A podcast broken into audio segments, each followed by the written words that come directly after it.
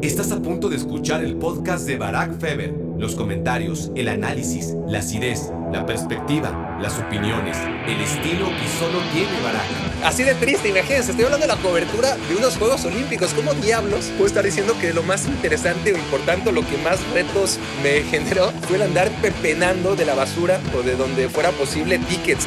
Y cuando me quito la máscara, ya delante de todos mis compañeros de trabajo, es como, wow, wow, no puede ser, o sea, no, no, no, no podía ser. O sea, la personalidad de Barack Feber nada tenía que ver con una botarga del América. Hola, hola, hola, changos y changas, primates en general. Saludos a los que nos están escuchando a través de iTunes, de Spotify, de cualquier reproductor de podcast o de YouTube, ¿no? Eh, mucha gente también lo hace a través de YouTube. Muchas gracias. Saludos también a todos nuestros queridos miembros VIP y también a los IP, a secas, ¿no? A, a los importantes, pero que no han escrito para ser fundadores.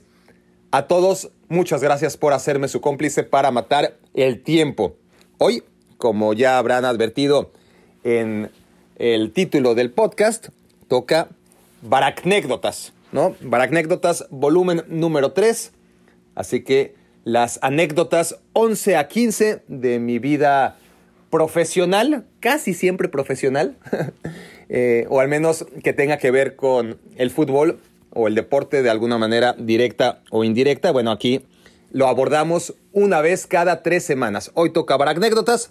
Si no les interesa, los vemos sin ningún problema la próxima semana. Eh, nos escuchamos por ahí o nos podemos ir escuchando a través de todos los episodios que ya hemos podido realizar aquí en Me Quiero Volver Chango. Antes a la grande le puse cuca y que están disponibles para todos. Si por el contrario no quieren empezar en el volumen 3, pueden chutarse el volumen 1 y el volumen 2 en cualquier momento. No hay un orden.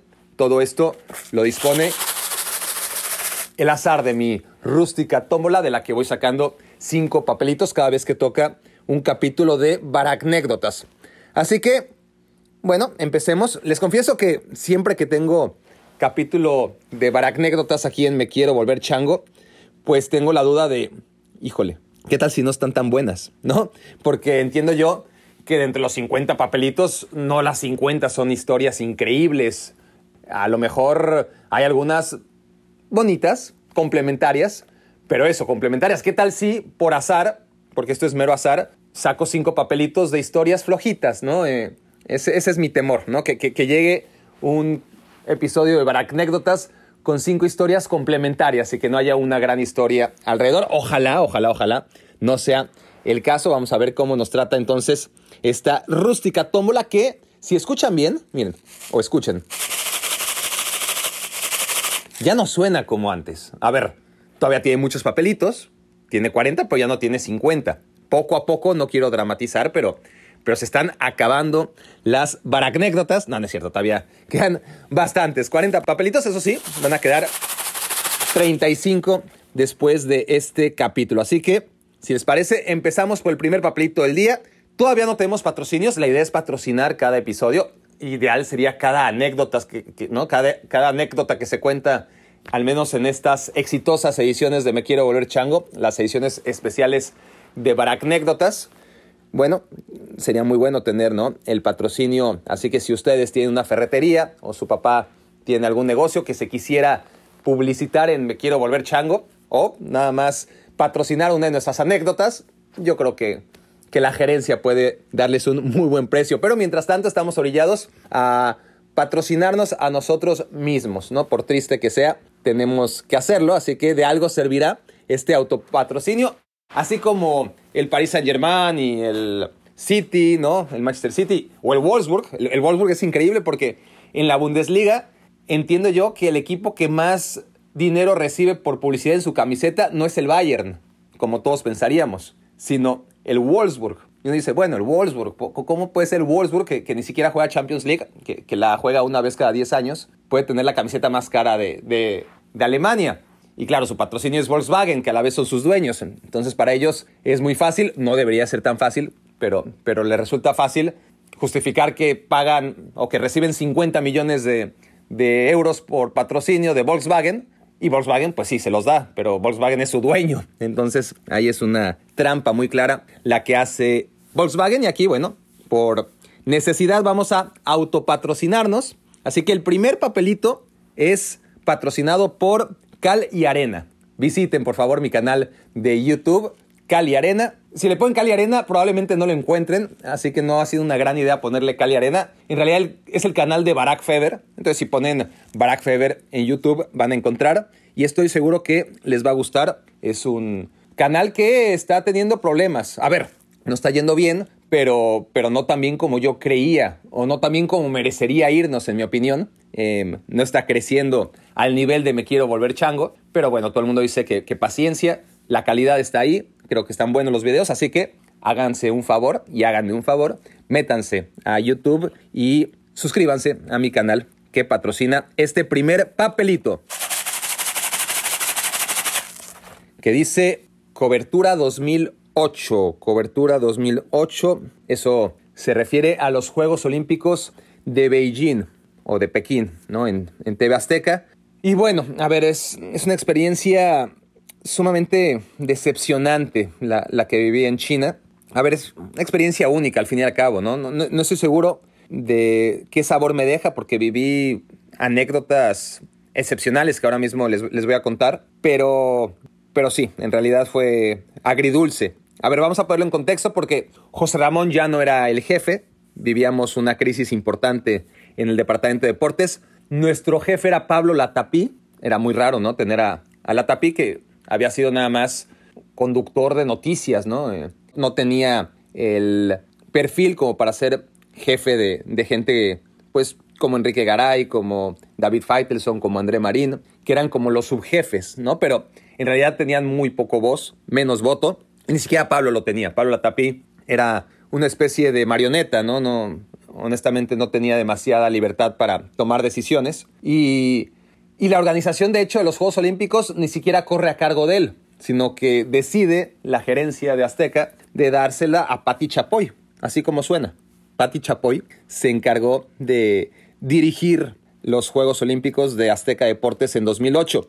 Y a Pati Chapoy no la vimos ni una vez, la verdad. Este, no, no digo que hiciera falta, pero, pero delegó todo en su gente a ver, no, no, me acuerdo de todos, pero me acuerdo de Esteban Macías, por ejemplo, que, que, yo lo veía como conductor, pero resultaba que también era productor, o al menos lo pusieron, una improvisación tremenda, ¿no? Lo pusieron a, a producir los Juegos Olímpicos como si fuera cualquier cosa, y la verdad era gente sin experiencia. Quizás en espectáculos la tenían, pero en deportes para nada, y mucho menos salir al ruedo en unos Juegos Olímpicos, que es lo más difícil del mundo, mucho más difícil que, que un mundial o cualquier evento, ¿no? Por la complejidad de tantos deportes que se llevan a cabo al mismo tiempo, ¿no? Y la magnitud de, unos Juegos Olímpicos. Y fue aberrante. No sé si ustedes se acuerdan, no sé si lo sufrieron, pero, pero a ver, hay uno de mil ejemplos en que estaban en el, en el estudio en México, ¿no? En el, haciendo como un show de espadas, algo como circense, cuando Michael Phelps estaba rompiendo uno de todos sus récords eh, en vivo, ¿no? Eh, como que fueron anunciando a los competidores y la gente de producción decidió, ah, mira, tenemos tiempo de meter aquí a el espectáculo de espadas que tenemos en el estudio y, en lo que presentan a los nadadores, pues ya volvemos a la competencia, así pensaron. Y resulta que, que no tenían idea que, que la presentación de los nadadores es rapidísima y vamos, sin más preámbulo, a mojarse patos, ¿no? Al agua. Y total que acabó el show este de los de las espadas, o lo que fuera, ¿no? Eh, el circo este que estaban armando en un foro de TV Azteca, y cuando cayeron a la señal de Beijing ya era la última vuelta o ya, ya había ganado Phelps casi y había roto un nuevo récord mundial. Y como esa, un montón, no saben cuántas.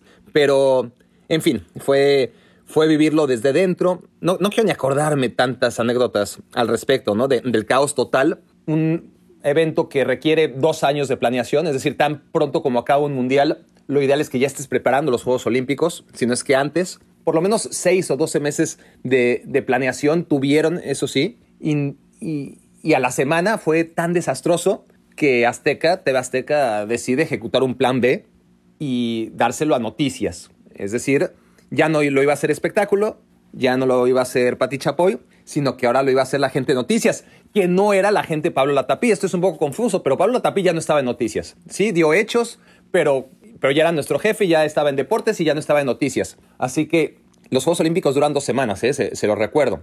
Acaba la primera semana, es un caos total y deciden ejecutar plan B. A mitad del evento, ahora los jefes y, y la dirección va a correr a cargo de noticias que estaba en México, ¿no? Nosotros en China y la toma de decisiones en México. Como les decía, ya no eran los protagonistas de antaño, fue el primer gran evento en el que ese show precioso ¿no? de, cada dos años de los protagonistas, ¿no? No, confundirlo con los protagonistas diarios, ¿no? que, que ese surge ya como consecuencia del éxito de los protagonistas de cada dos años, ¿no? de cada mundial, de cada Juegos Olímpicos, con grandes especialistas, con, con grandes comediantes. Bueno, ese es el primer gran evento donde los protagonistas, si es que así se seguían llamando, no lo sé, pues ya no cuentan con José Ramón Fernández y compañía.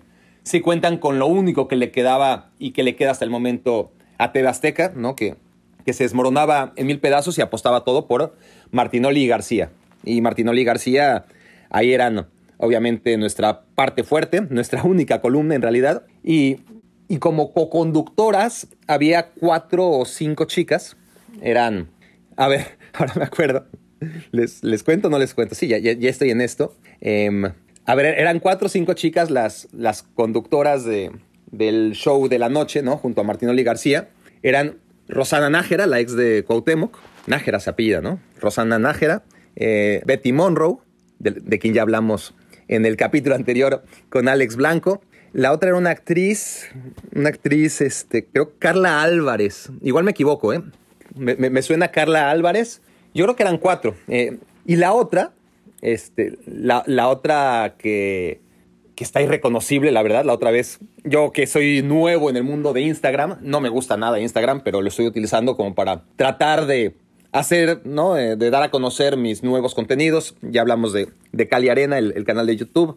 Por supuesto, me quiero volver chango, etcétera. Bueno, se supone que, necesito hacer crecer Instagram. Y a partir de ahí redescubrí a esta chica, que también era conductora en esos Juegos Olímpicos por parte de Teba Azteca. Y es otra persona, increíble. Digo, sigue estando buenísima. pero, pero es otra. Eh, eh, me la cambiaron, ¿no?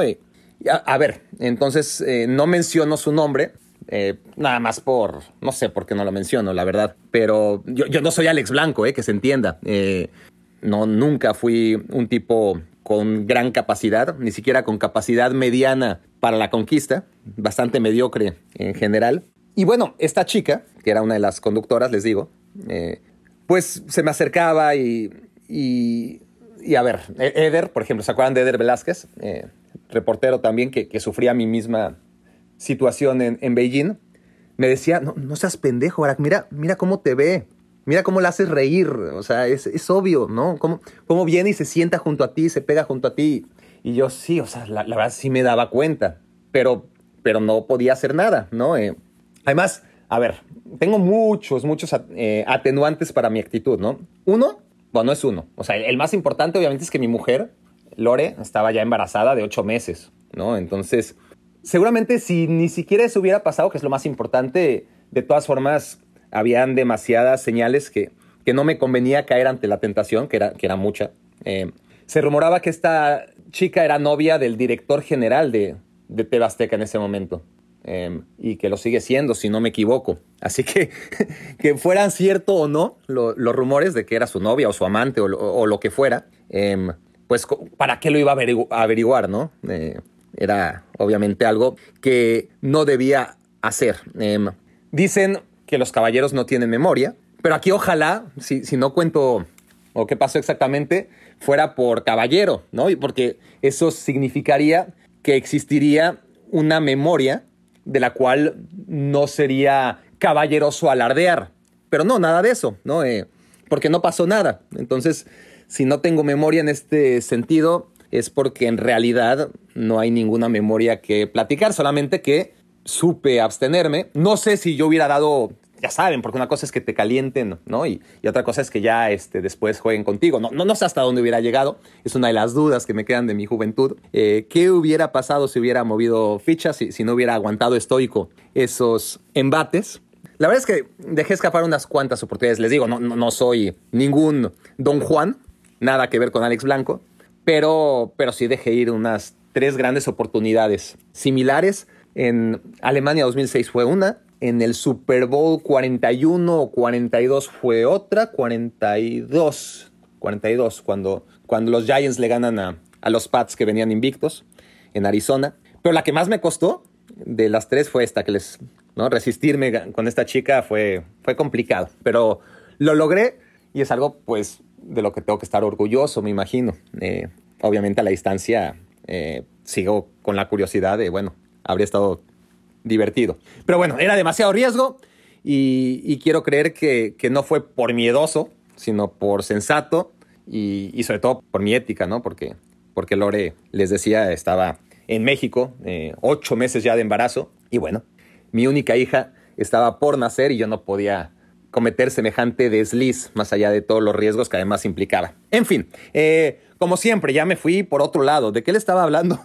estaba hablando de la cobertura. Bueno, en realidad es una anécdota amplia porque habla de la cobertura de 2008 y esa, digamos, que esos ataques, ese catenaccio al que me vi obligado a establecer en la cancha, eh, pues fue parte de mi día a día, ¿no? En, en Beijing 2008. Em, total que lo que le estaba diciendo es que Noticias decide lo que va a hacer, ¿no? Eh, la Tapí no tiene voz, no tiene voto, no tiene ninguna injerencia, está ahí nada más tristeando en el IBC, esto es en el lugar donde todas las televisiones del mundo con derechos de transmisión se, reúnen y, trabajan. Ahí nada más lo veías, ¿no? Eh, divagando, caminando, con, con, cara triste. Era una situación muy, muy, muy lamentable, la verdad. Y nosotros estábamos ahí, ¿no? Eh, ya, no nos iban a regresar, ¿no? Ya habían pagado nuestros boletos a China. Eh, pero es que todo se empezó a hacer desde México, ¿no? Con, con las señales que llegaban a México, la señal internacional. Eh, aquí, si acaso, se narraba, cuando digo aquí me, me, refiero a ahí en China, se narraban los eventos en vivo, se hacía el show de la noche que les comentaba, pero, pero lo que era la cobertura, todo lo tomaban desde la señal internacional. Era, era frustrante porque Estábamos de vacaciones en China porque no había jefe, no había asignación, no había nada. Y, la única diversión, eh, o lo único que nos mantenía con, por lo menos a mí, ¿no? con, hambre competitiva, era el buscar tickets, el pepenar tickets. Em, y claro, eh, estarán diciendo de qué está hablando, cómo que pepenar tickets. Y aquí otra vez les tengo que dar el contexto porque, como les digo, cada dos años eh, existe para las televisiones un centro especial de medios eh, para televisiones con derechos de todo el mundo y ahí están, no sé, las 100, 150 televisiones del mundo compartiendo un espacio. Es un centro de convenciones normalmente adaptado, obviamente, con, con todas las antenas y equipos necesarios para que cada uno transmita y, ahí están normalmente los estudios de, televisión. No era el caso de China, ahí no estaba nuestro estudio, así que teníamos un área realmente bastante pequeñita, ¿no? Eh, en China para, pues para tristear, porque no hacíamos otra cosa. Pero teníamos unos viáticos, como ya les hablé en las baracnécdotas número uno, yo creo que fue el episodio número uno, teníamos el dinero en efectivo, ¿no? una, cartera que perdí el primer día, que la recuperé, una anécdota increíble. Em, total que ya con ese dinero pues tenías que pagar tus viáticos y tus comidas y demás. Y ahí en el centro de prensa, de, que se llama IBC por International Broadcasting Center, creo. Ahí te dan la comida y, había, estaba bueno ¿eh? hasta eso. O sea, había un McDonald's. Eh, que dirán, bueno, estaba bueno, ¿qué, clase de comida? Bueno, para, para, la comida que, que, se come en China, honestamente, que dista mucho de la comida china internacional a la que estamos acostumbrados, ¿no? Los restaurantes chinos buenísimos que hay en todo el mundo. No, en, en China la comida autóctona es terrible. Es terrible para, para el que no está acostumbrado a ella, ¿no? Porque son sabores muy fuertes, muy, muy, muy extremadamente condimentada. Y entonces en el IBC estaba bien porque estaba el McDonald's, porque había comida china internacional, porque había un fast food que, que al menos para mis gustos de, del tiempo eran, era, era bastante bueno, ¿no? Pero lo que pasa es que teníamos cada gasto que comprobarlo. Es decir, todo gasto que no comprobáramos era dinero que teníamos que regresar. Entonces, por así decirlo, si nos daban 50 eh, dólares al día para comer, ¿no? Eh, en total 20 días, digamos que teníamos mil dólares para comer. O bien, tenías mil dólares en tickets que justificaran que te gastaste mil dólares en comida, o si te gastabas menos, pues tenías que regresar el resto. Y nadie de nosotros iba a regresar el resto, honestamente, porque, pues porque no, ¿por qué? ¿No? O sea, ya es dinero tuyo y, porque además tienes otros gastos que no es tan, tan difícil de, comprobar, ¿no? Entonces, a ver, lo que había que hacer era guardar los tickets que te daban de comida, pero la comida era bastante barata, entonces lo que tenías que hacer era agarrar tickets de, otros lados, ¿no? Y, ahí estaba los diferentes, eh, las diferentes estaciones de fast food y, había que conseguir tickets que, tuvieran cara de que eran de consumo personal, porque tampoco podías, obviamente, arriesgarte a una auditoría y, enseñar tickets de 50 o 60 dólares por, por una comida. Entonces tenías que encontrar tickets de aproximadamente 5, 10, 12, 15, 20 dólares a lo mucho. Y era un reto porque, porque batallabas contra gente de todo el mundo que estaba igual que tú. Y me acuerdo que los brasileños son potencia mundial en eso. Bueno, qué bárbaro. Una facilidad para encontrar tickets entre la basura eh, o que estaban ahí en la mesa. Es decir, realmente era como la selva y, era divertido el hecho de saber que estabas compitiendo no solamente contra tus compañeros de, de empresa eh, para encontrar tickets ahí tirados, sino contra gente que era maestra en el ámbito internacional y sobre todo los brasileños. Pero bueno, así de triste, imagínense, estoy hablando de la cobertura de unos Juegos Olímpicos. ¿Cómo diablos puedo estar diciendo que lo más interesante o importante lo que más retos me generó fue el andar pepenando de la basura o de donde fuera posible tickets, ¿no? Con, con la mano rápida, porque además ibas caminando, normalmente no ibas de cacería con un amigo, eh, o, normalmente no ibas solo, digo, normalmente ibas de cacería con un cuate entonces entre los dos estaban compitiendo a ver quién veía el ticket antes de los dos y antes que cualquiera de los brasileños o de cualquier nacionalidad que, cuya empresa, porque hay muchas empresas que, que les dicen, a ver, este es su dinero y, y lo, que, lo que se debe hacer, ¿no? es el dinero para sus gastos, gástenselo como quieran, ¿no? Eh, si quieren comer, bien, si no quieren comer, no coman. Pero bueno, eh, sí es bastante triste, la verdad, que, que a esas alturas de la anécdotas sobre mi cobertura, esté hablando de, cómo me peleaba con mis compañeros nacionales e internacionales por tickets que justificaran los viáticos. Porque, a ver, al principio yo llegué, como todos, ¿eh? eran mis primeros Juegos Olímpicos, con ganas de comerme al mundo, además con la libertad de, tener un camarógrafo para mí, que, no es fácil, es decir, eh, creo que nada más Eder y yo teníamos camarógrafo asignado para, para nosotros. Entonces, el primer día, como ya les conté en el otro episodio de Anécdotas, me tocó ir al tenis o, decidir al tenis con Federer o con Nadal, que ya no me acuerdo, creo que era Federer. Y, claro, y, vi que, que, tampoco pasó gran cosa con, una entrevista que, que, a mí me hacía mucha ilusión, ¿no? El, por haber entrevistado a, Federer. Al otro día, lo de Michael Phelps, me acuerdo que, a ver, Michael Phelps sí me acuerdo que yo estaba ahí en el cubo, en, en las magníficas instalaciones de de natación de Beijing 2008 y que no tenía credencial para hacer entrevistas, solamente tenía un boleto para verlo, ¿no? Eh, que ya era bastante, porque estaba obviamente muy, muy peleado el asiento para ver a, Michael Phelps en competencia. Entonces lo vi y, claro, ganó, estuvo emocionante. Vamos, tampoco los voy a engañar, ¿no?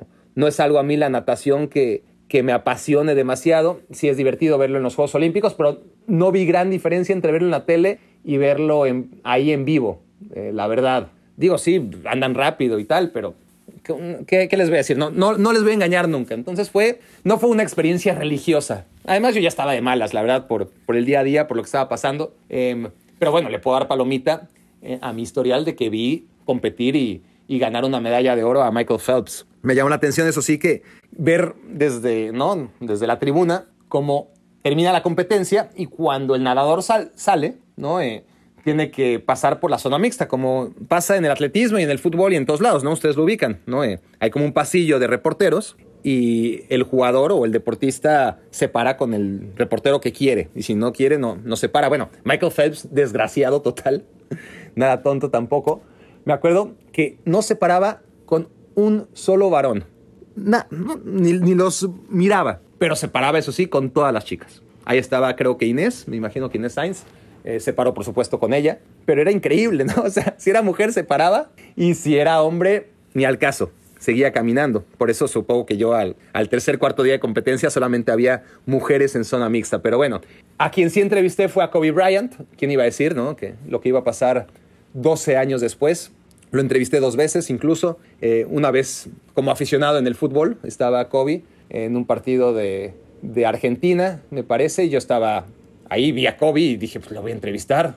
Digo, con mucho miedo, ¿eh? porque dije, seguramente me van a mandar a volar Kobe Bryant. Eh, ahí en, en medio de las instalaciones del soccer, ¿no? Eh, de un estadio en China. Y no, se paró, contestó muy amable, eso sí, después mucha gente se dio cuenta, ¿no? De, habrá dicho, ¿y, ese, aquí, quién es el señor ese alto al, que estaba entrevistando? Se dieron cuenta de, quién eran.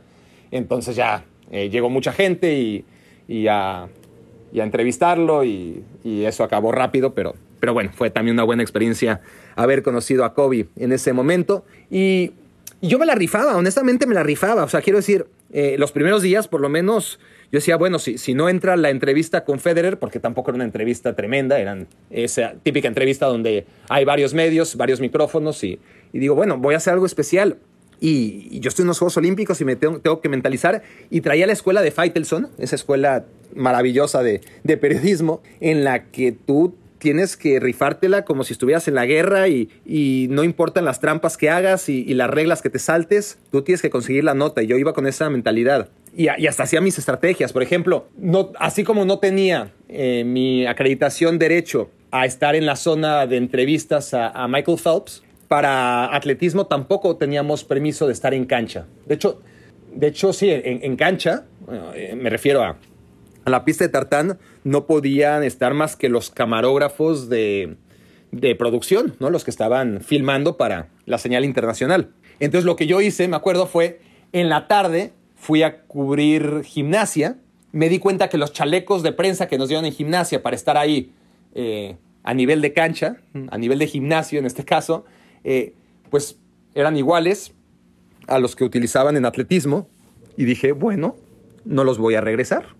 ¿No? Total, me dieron el chaleco, eh, no, me no me pidieron mi acreditación a cambio ni nada, ¿no? Te dan el chaleco y, y me lo guardé en, la mochila, le dije al camarógrafo que hiciera lo mismo y nos fuimos sin devolver chaleco. Llegamos en la noche a, a cubrir las pruebas de atletismo, competía Yelena y Simbayeva en salto de altura y bueno, sacamos los chalecos de gimnasia, ¿no? Los chalecos que, que nos habíamos volado de gimnasia y nos metimos a la cancha a ver si nos dejaban pasar.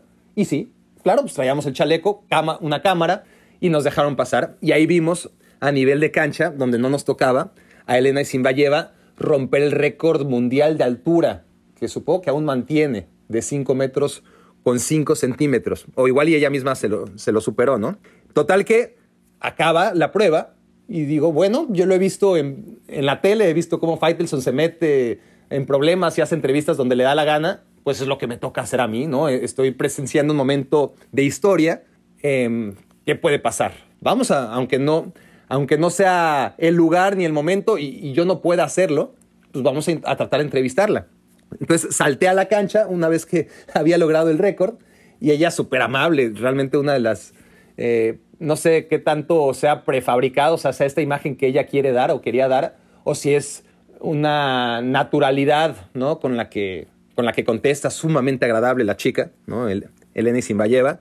Y, como que en lo que se dieron cuenta de lo que estábamos haciendo, o sea, que como que nadie estaba preparado para, para que alguien llegara y hiciera una entrevista en ese momento. Hicimos la entrevista quitados de la pena, nadie nos dijo nada, fue increíble, ¿no?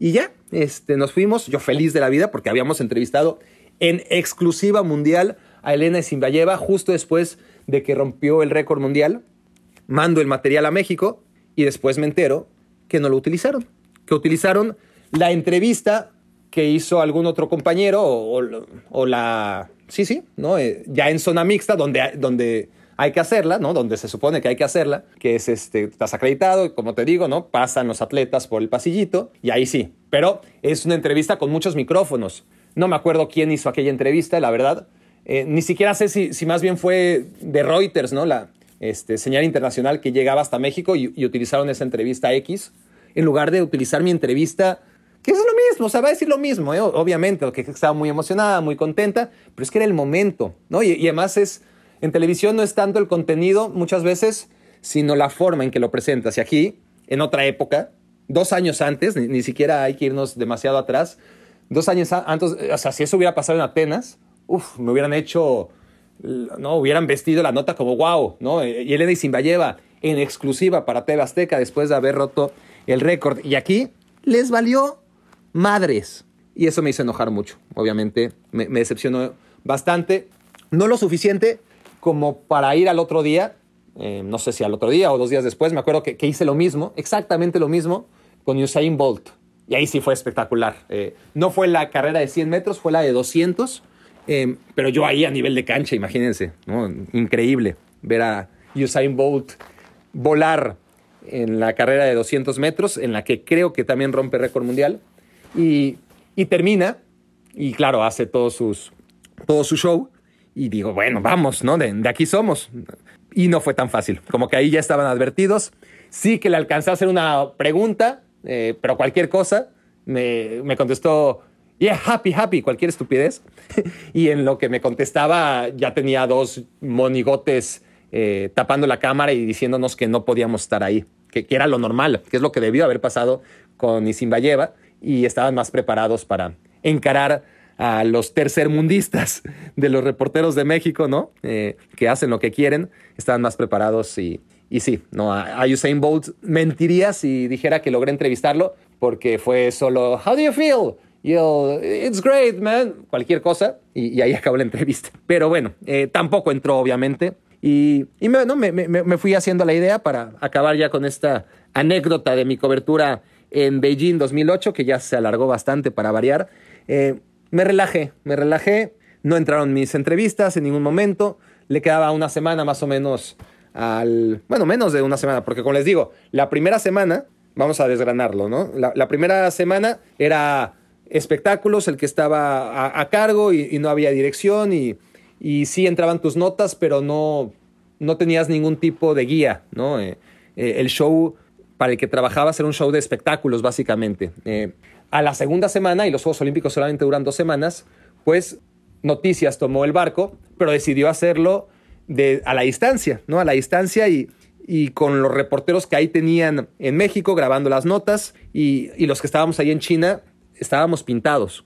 Entonces, al tercer, cuarto día de esta situación, y ya cuando quedaban como tres días de Juegos Olímpicos, es cuando digo, ya, me voy a relajar eh, y, disfruté de lo loco. La verdad es que, que, fue un viaje de turismo todo pagado que me habría costado muchísimo, ¿no? Y, al que quizás no habría ido, ¿no? Porque China no es un lugar, honestamente, más allá de, de lo enriquecedor que es conocer países tan lejanos culturalmente hablando, Em, tampoco sería uno de los países que tendría yo en mi lista eh, de países a los que a fuerza quiero ir antes de morir, ¿no? Estuve ahí, fue una gran oportunidad y además lo más importante de todo es que fue durante los Juegos Olímpicos y sin pagar boleto yo decidía a qué evento quería ir, ¿no? Esos últimos tres, cuatro días, les digo, era como veía toda la, todo el calendario de eventos y yo agarraba al camarógrafo, porque el camarógrafo pobre también estaba asignado eh, conmigo y, su trabajo pues tampoco entraba en ningún lado. Le dije, ¿sabes qué? Hoy vamos a ir a tal lugar. No, ni grabes, ni, ni, llévate la cámara pues, solamente para que nos dejen pasar, ¿no? Pero la llevábamos como ornamento nada más. Y entonces un día, por ejemplo, yo veía el calendario y decía, mira, es la final de voleibol, porque además, como les digo, eran los últimos tres días cuando realmente se pone bueno y, y ya son las finales. Entonces un día fuimos a la final de voleibol, que era Estados Unidos contra Rusia, si no me equivoco.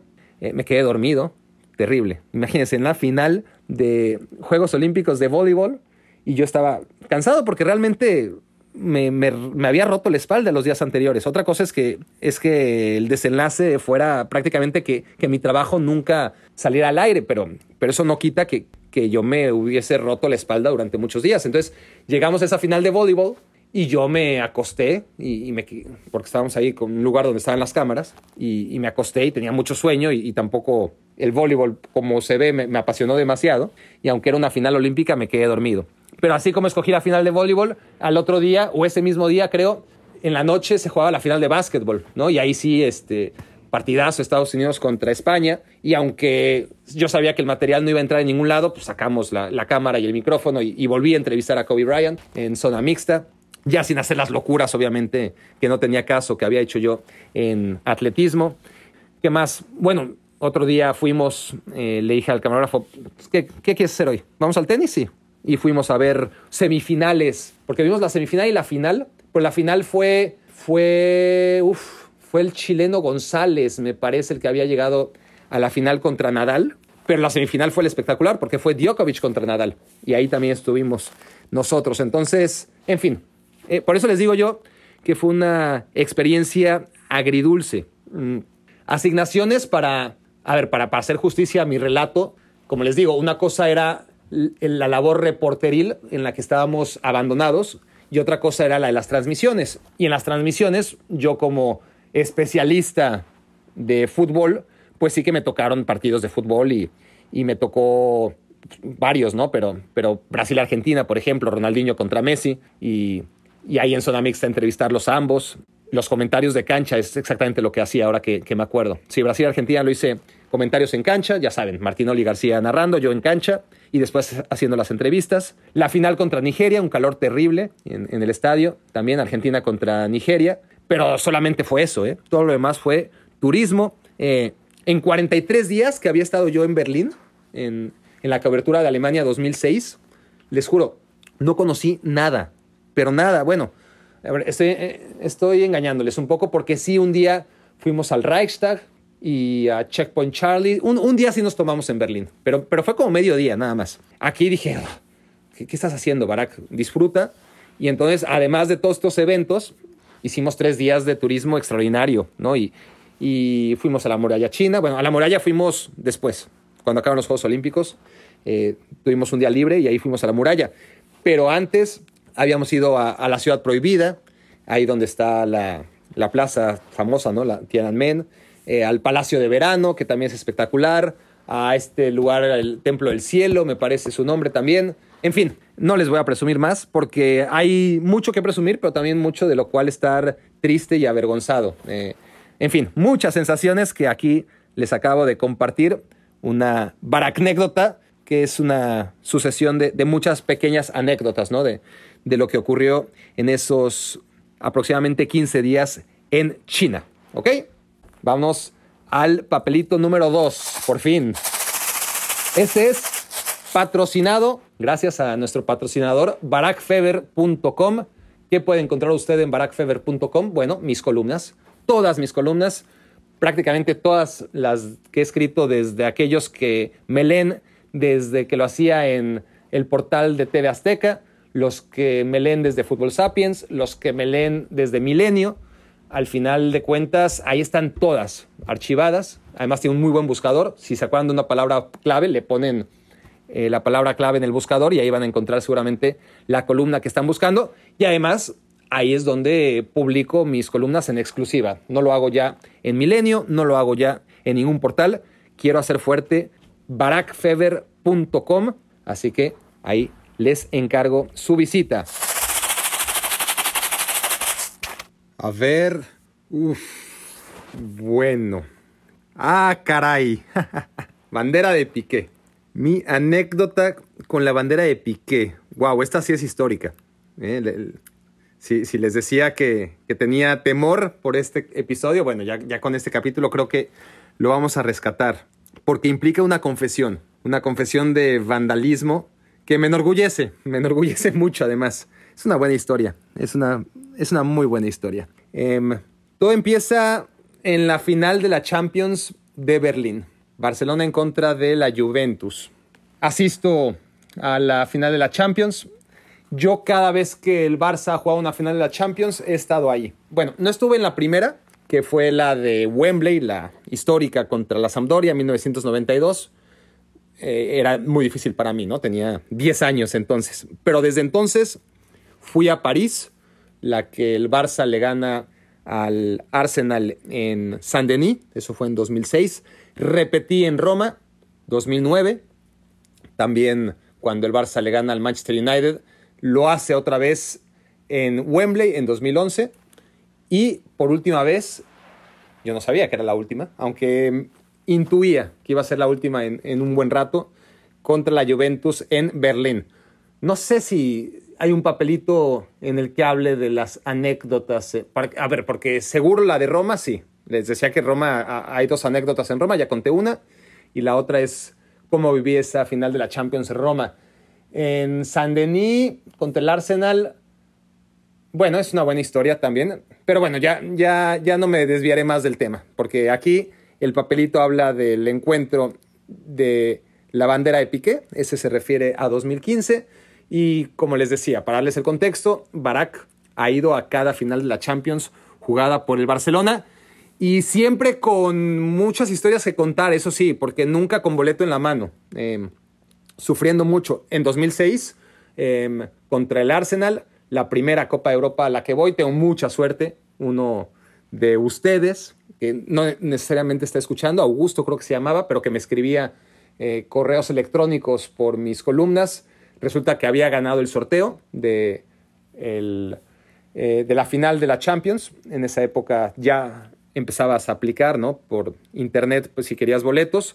Él aplicó el sorteo cuando todavía se jugaban los cuartos de final. Todavía me acuerdo que yo me burlé de él o me reí, bueno, a ver si la final no acaba siendo Villarreal-León, que era una de las posibilidades, porque Villarreal y León habían alcanzado cuartos de final.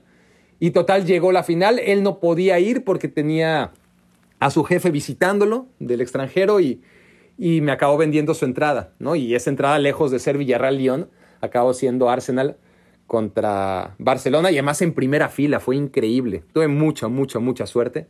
Eso fue en 2006. Luego en 2009 ya les contaré toda la odisea, ese sí está en uno de los papelitos, toda la odisea que, viví para presenciar esa final. La de 2011 también debe haber un papelito al respecto, estoy casi seguro que lo hay, porque fue otra gran, gran odisea, gran experiencia. Y la única final tranquila, a priori, que presencié fue la de 2015, porque ahí sí fui acreditado con ESPN, no hacer la cobertura, ahí fue un favor que me hizo Rodolfo, el jefe, em, me acreditó eh, porque teníamos derechos y, pedí vacaciones, entonces yo estuve una semana o cinco días en Berlín de vacaciones eh, y con la acreditación para ver el partido, lo cual todavía le estoy inmensamente agradecido. Así que, que por primera vez el ver la final de la Champions no implicó el sufrimiento y, y toda la odisea que normalmente vivo para conseguir la entrada. La entrada la tenía porque estaba acreditado, entonces fue un partido que viví con mucha tranquilidad. Pero esa adrenalina que uno siempre necesita no la tuve antes del partido, sino después del juego. Ni siquiera durante el juego, porque el Barça, más allá de que el primer tiempo le cuesta, tuvo un partido más o menos tranquilo en el que fue muy superior a la Juventus. Y yo ya en ese momento tampoco viví al Barça como lo viví en otros instantes, ¿no? Porque, porque mi afición no tiene nada que ver, como creo que he dado a entender en otros episodios de Me Quiero Volver Chango, con los títulos, sino con la forma de conseguirlos. Y, y ya las formas de este Barça no me gustaban. Y si fui a Berlín fue porque no quería romper la tradición, es decir, cada vez que el Barça juega una final de Champions quiero estar ahí. Y porque además tuve la facilidad de que me dieran la acreditación. O sea, ¿qué más iba a pedir yo a la vida? Y, y, estaba ahí y sí disfruté, no les voy a engañar, que, el Barça ganara la final de la Champions, pero, pero no fue lo mismo, no, no fue lo mismo que en otras ocasiones. Necesitaba esa adrenalina, ¿no? Entonces, total, acaba el encuentro, em, yo me subo a al palco de transmisiones, ahí estaban Tato y Gómez Junco, me acuerdo, eh, también Palomo, por supuesto. Eh, no me acuerdo qué estaba haciendo el matador Kempes, pero, pero me acuerdo de, de Palomo, de Gómez Junco y, de Tato ahí en el palco de transmisiones. Yo ahí sentado viendo ya después de la ceremonia, del festejo y demás, eh, viendo una bandera que se ha hecho muy, muy famosa, una bandera gigante, mitad con los colores del Barça, mitad con los colores de Cataluña, una bandera picada, eh, clavada en el centro del campo. Ya la había ondeado Luis Enrique y su, y su hija, su hija que, bueno, desgraciadamente falleció el año pasado y, curioso porque las notas o muchas de las notas en las que se daba a conocer la trágica muerte de, la hija de Luis Enrique tenían esa foto precisamente en Berlín de la niña con la camiseta del Barça ondeando una bandera gigante, tres veces más grande que ella, junto a su papá. Pero bueno, sí, es, parte de la historia de esa, de esa bandera que fue ondeada por Luis Enrique, por la hija de Luis Enrique, por Piqué, em, y que Piqué la clava en el centro del campo. De hecho fue portada. Al, otro día fue portada de periódicos, eh, más allá de, del Barça levantando una Champions más, como el Barça ahora conquista Berlín, ¿no? Porque ese fue el mensaje que daba Piqué, como si fuera la bandera de Estados Unidos en la luna, fue la bandera del Barça y de Cataluña, ahora en Berlín, después de haberlo hecho en Londres, en París, en Roma y, y en Londres también la primera ocasión. Así que que yo le estaba echando ojo a esa bandera, la verdad. Eh, la veía desde arriba y decía, bueno, voy, si nadie la va a recoger, la quiero como souvenir, ¿no? Eh, normalmente uno agarra pequeños souvenirs de, los grandes eventos a los que acude. Ese no era un pequeño souvenir, pero bueno, eh, valía la pena, valía la pena. Así que me bajo, me bajo al, campo, ahí donde estaban este, también mis compañeros haciendo enlaces. Ahí, ahí estaba José Ramón, por ejemplo, y algún otro haciendo ya un en vivo para, para los shows posteriores al partido. Y ahí estaba Hugo Sánchez también. Em, entonces yo me meto a la cancha con mi acreditación. Em, no tenía un papelito extra que era el que me permitía entrar al campo. Otra vez, tenía una acreditación, pero para, para estar en el palco. Pero en ese primer momento que me meto a la cancha, este, sí logro meter. ¿Saben por qué? Ahora me acuerdo, ahora me acuerdo. Gracias a Alex Blanco. Porque Alex Blanco, que sí había estado en la cancha, me lo topo ahí en el estadio. Le pido que me dé su papelito porque él ya había acabado de trabajar. Exacto, eso fue. Entonces, tú tienes tu acreditación y aparte en esa acreditación hay un papelito extra. Ese papelito extra implica que, que, no solamente puedes estar en la zona de prensa, sino que también tienes acceso a cancha. Entonces, veo a Alex, le hago la plática, este, pero yo lo que quería, honestamente, era rápido que me diera ese papelito, ¿no? ¿Cómo te fue? Bien, bien, gracias. Ah, qué bueno, luego platicamos, dame tu papelito. Afortunadamente me topé además con, eh, como ya saben ustedes, si escucharon el episodio anterior de Me Quiero Volver Chango, con el tipo más cercano que he tenido a lo largo de, mi carrera periodística, así que no tuve que justificarle demasiado, quería su papelito y, él ya no, ya no lo necesitaba, así que me lo dio. Me metí a la cancha empecé a dar como una vuelta, como hacerme el oxiso, ¿no? Eh, hacerme tonto, a ver si llamaba o no la atención. Te digo, eh, había compañeros míos filmando en vivo. Entonces voy caminando, me acerco, me acerco, agarro la, bandera. La, la bandera ya no estaba en el centro, ya no estaba en el centro del campo clavada, estaba recostada en una banca. Entonces la agarro y hago como que me la llevo y ¡zas! agarro un policía y me dice, no te puedes llevar eso. Y yo, no, no, es que se la voy a llevar aquí a mis compañeros. Improvisé, ¿no? Y digo, mira, aquí están mis compañeros, están en vivo, les quiero enseñar, este, quiero que muestren la bandera, nada más, que es la, más o menos le expliqué. No, no le tenía que dar demasiadas explicaciones al, al guardia alemán, pero igual tampoco él me las iba a escuchar, ¿eh? Me dijo, no, no, no la puedes agarrar. Y yo obviamente era más para zafarme del incómodo de que me la estaba tratando de robar, eh, justificar que, que, no era robármela, sino que era dársela a mis compañeros. Pero, pero una vez que me dijo que no, no se la podía mostrar a mis compañeros que estaban eh, al aire en vivo, pues la dejé ahí en su lugar. Y me fui otra vez arriba, eh, derrotado, muy cerca de, de lograr el hecho de, de, robarme esa bandera. Pero ustedes saben que, que, que, ya no era la bandera, ya no era la bandera, sino era el reto, era la adrenalina, era el salirme con la mía y era un partido que tenía que remontar. Entonces, mientras yo estaba otra vez en la tribuna, eh, viendo ya cómo levantaban las cosas, eh, me dijeron Gómez Junco y, Tato que ya se iban, que yo les decía, mm, no, yo los alcanzo en el hotel, ¿no? Este, como que titubeé, ya me voy, ¿para qué me quedo aquí? Y era tarde, obviamente.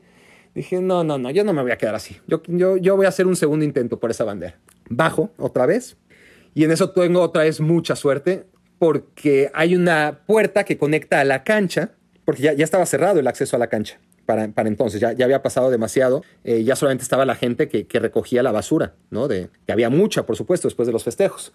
Entonces va saliendo por la puerta, estoy yo en, los pasillos del estadio, ¿verdad? Entonces, por la puerta que da acceso al estadio, que, que no tiene manija, que solamente es puerta de salida, va saliendo alguien y yo voy saliendo y yo voy pasando por ahí justamente y a huevo de aquí soy.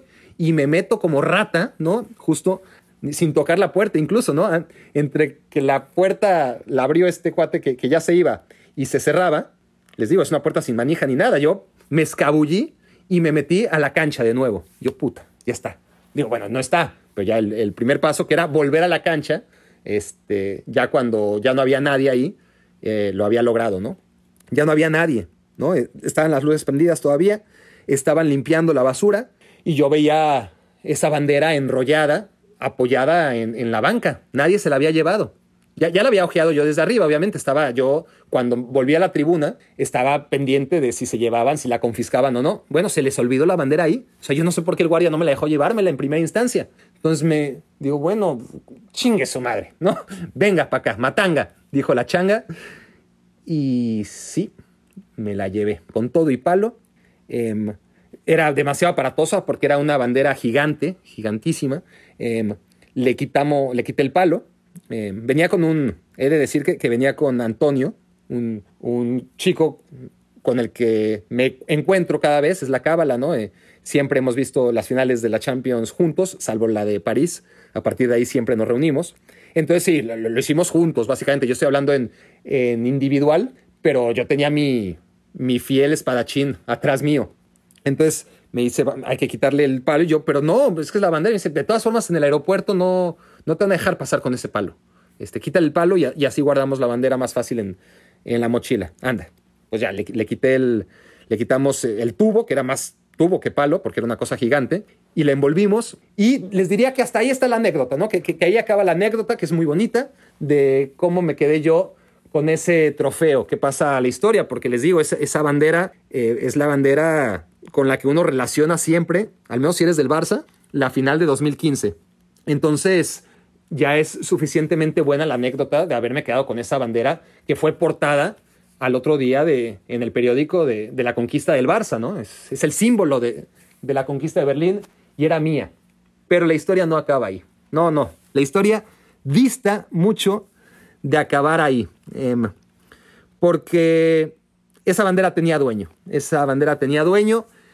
Y pues resulta que ustedes saben, em, no es fácil la cobertura de las noticias, no, es fácil tenerla cuando se acaba la Champions y ya no hay ligas. Y era 2015, no era un año de Eurocopa ni de Mundial. Entonces el verano se hace muy largo. Y hablas de fichajes, hablo, yo eh, le estoy dando el contexto de, de, qué pasó después. Em, como periodista deportivo tienes todavía un show todos los días. No es que eh, ya llegó el mes de julio y, ya no hay deportes o ya no hay fútbol. Siempre hay fútbol y siempre hay fuera de juego y siempre hay chiringuito y siempre hay los shows de todos los días en todo el mundo que hablan de fútbol y que tienen que inventar cosas, pero son días difíciles porque siempre hay noticias, pero los días después de la Champions ya no hay noticias. Hay que inventar cosas y, los rumores de fichajes y demás también tienen eh, su, su efervescencia, ¿no? Y, tampoco puede estar eh, vendiendo humo todo el tiempo. Así que dentro de este ambiente de carencia de fotos, mientras todavía, mientras le estoy diciendo todo esto, estoy googleando, miren, misterio, bandera, Piqué, Kiev, y me salen, me salen otras cosas, Ucrania. Yo, yo estoy seguro que aquí está, espero que no, que, no lo hayan sacado de la red, porque hay mucha evidencia. Es que, a ver, es que le puse Kiev. ¿En qué estoy pensando? Es Berlín. Vamos a ponerle. Misterio, bandera, Piqué en Kiev. Ah, bandera perdida. A ver, la bandera de Piqué, aquí está. A ver, aquí está la bandera de Piqué y Luis Enrique en Berlín extraviada. Esta es nota del diario Sport el 15 de junio de 2015, ¿ok? Diario Sport. Y esto fue portada. Eh, les digo, es que no hay de qué hablar. Hugo Navarro es socio del Fútbol Club Barcelona, dice el texto.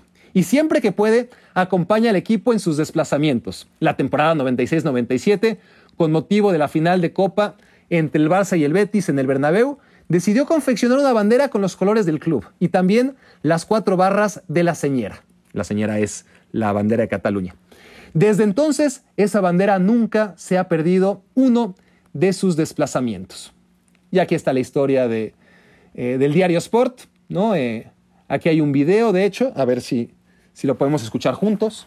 No, bueno, este video es un video casero, no es el que estoy buscando. Em, es un video de, del iPhone del chico este que le prestó la bandera a Piqué, el, dueño genuino, he de decirlo también, de la bandera que ahora yo tengo. Em, entonces, bueno, la, la nota dice, Hugo no ha perdido la esperanza y espera, haciendo pública su demanda, recuperar la bandera. Para mí es como un amuleto para seguir ganando. He escrito a Gerard por las redes sociales, también al Barça, pero nadie me dice nada. Tarde o temprano, la bandera volverá a ondear.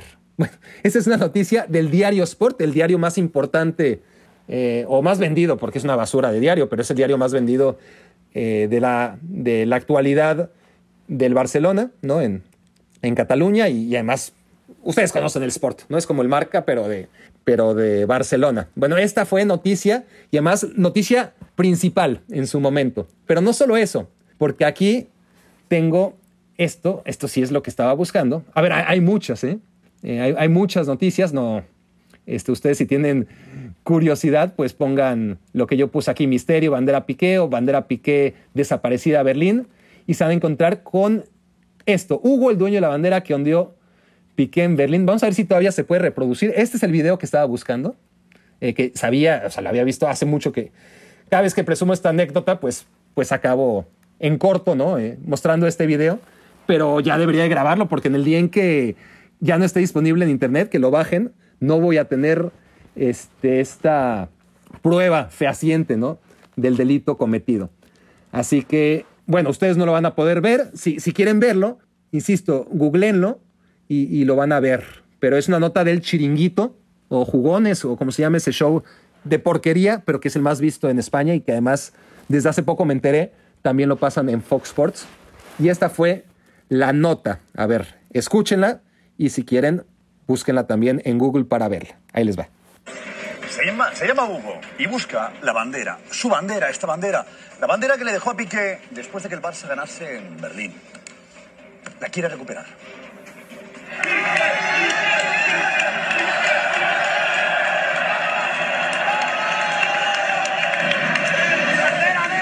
Esta bandera que Piqué mostró al mundo y clavó en el centro del campo tras ganar la Champions en Berlín tiene dueño. La bandera le tengo mucho cariño, me la llevo a todos lados conmigo, amuleto. Un amuleto que desde el pasado 6 de junio Hugo no ha vuelto a ver. Entramos al campo, ondeando la bandera, me imagino que Piqué se fijaría en la bandera porque era muy grande. Al acabar el partido vienen los jugadores a celebrarlo con la afición culé y directo hacia nosotros nos coge la bandera y nosotros encantados de la vida y mucha emoción.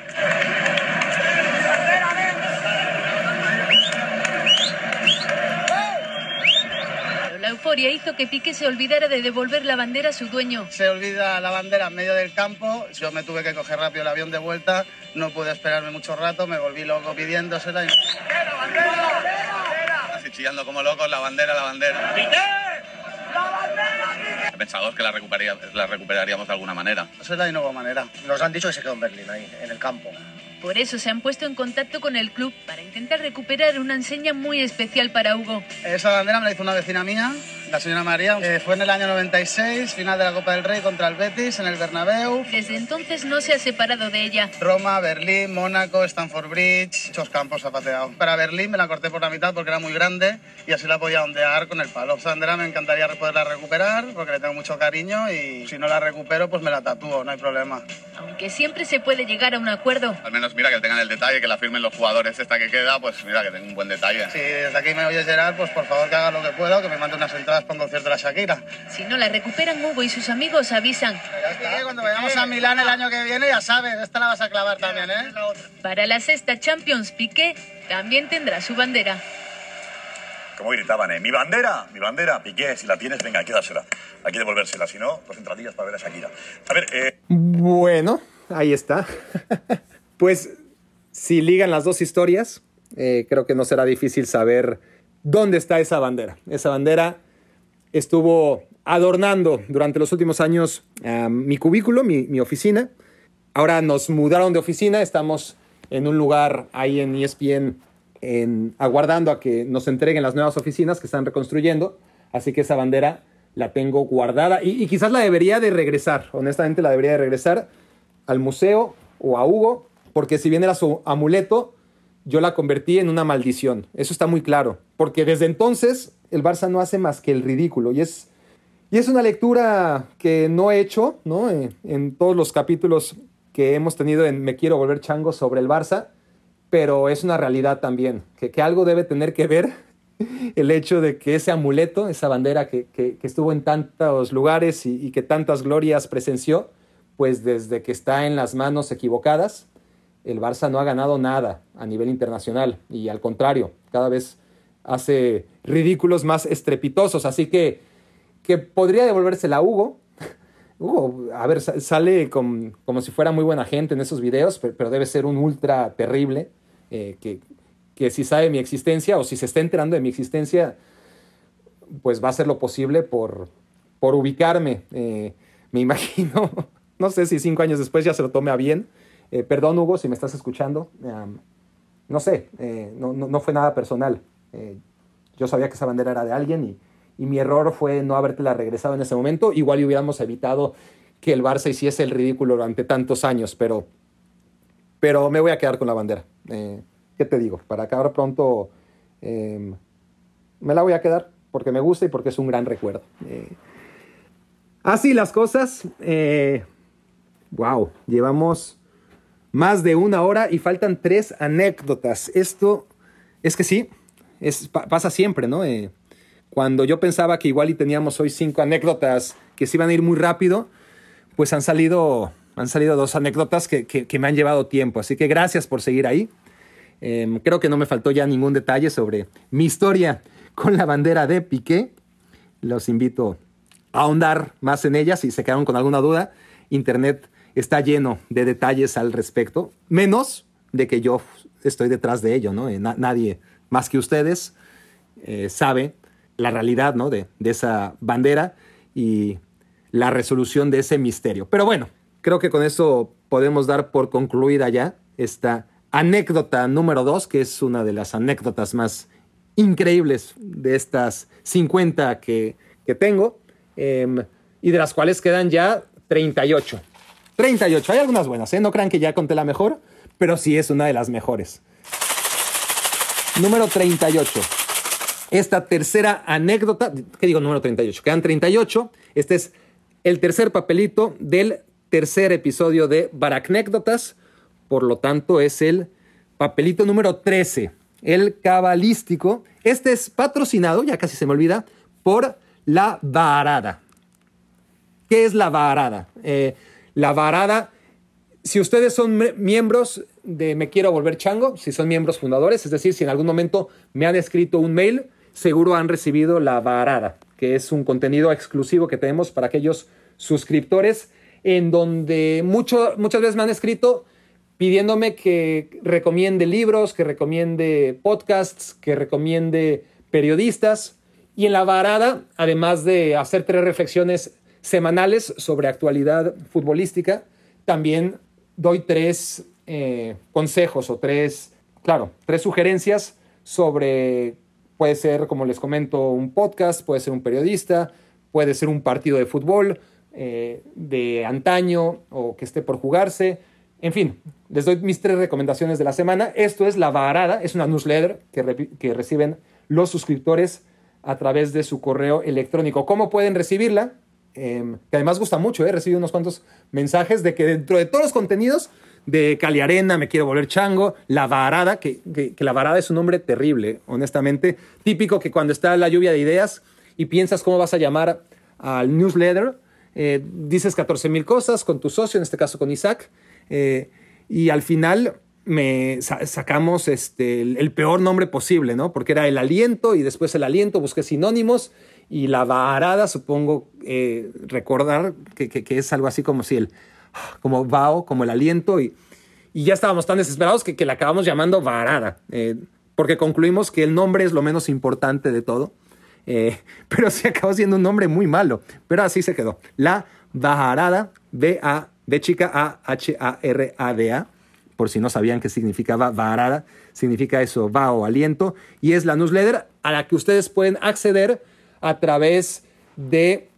barakfeber.com. Si se meten a barakfeber.com, ahí les va a aparecer una ventana, ponen su correo electrónico y a partir de entonces a su correo electrónico, probablemente a su junk mail, a su correo basura, va a llegar la varada, la cual tendrán que rescatar de la bandeja de correo no deseado para recibirla ya puntualmente cada semana y con ello, insisto, mis reflexiones y recomendaciones de cada semana. Así que por cortesía de la varada, sacamos tercer papelito. Euro 2004. Me dejaron en Oporto entre, entre paréntesis para acordarme exactamente de qué se trata. Bueno, otra anécdota de, otro de mis viajes. Aquí tenemos que viajar en el tiempo, porque la primera, la de Beijing, fue 2008. La segunda, fuimos hasta 2015 y ahora viajamos de regreso, de regreso hasta 2004 y es la Euro. Es mi primer evento, mi primer gran evento. Yo no había ido a, a ningunos Juegos Olímpicos, a ningún Mundial.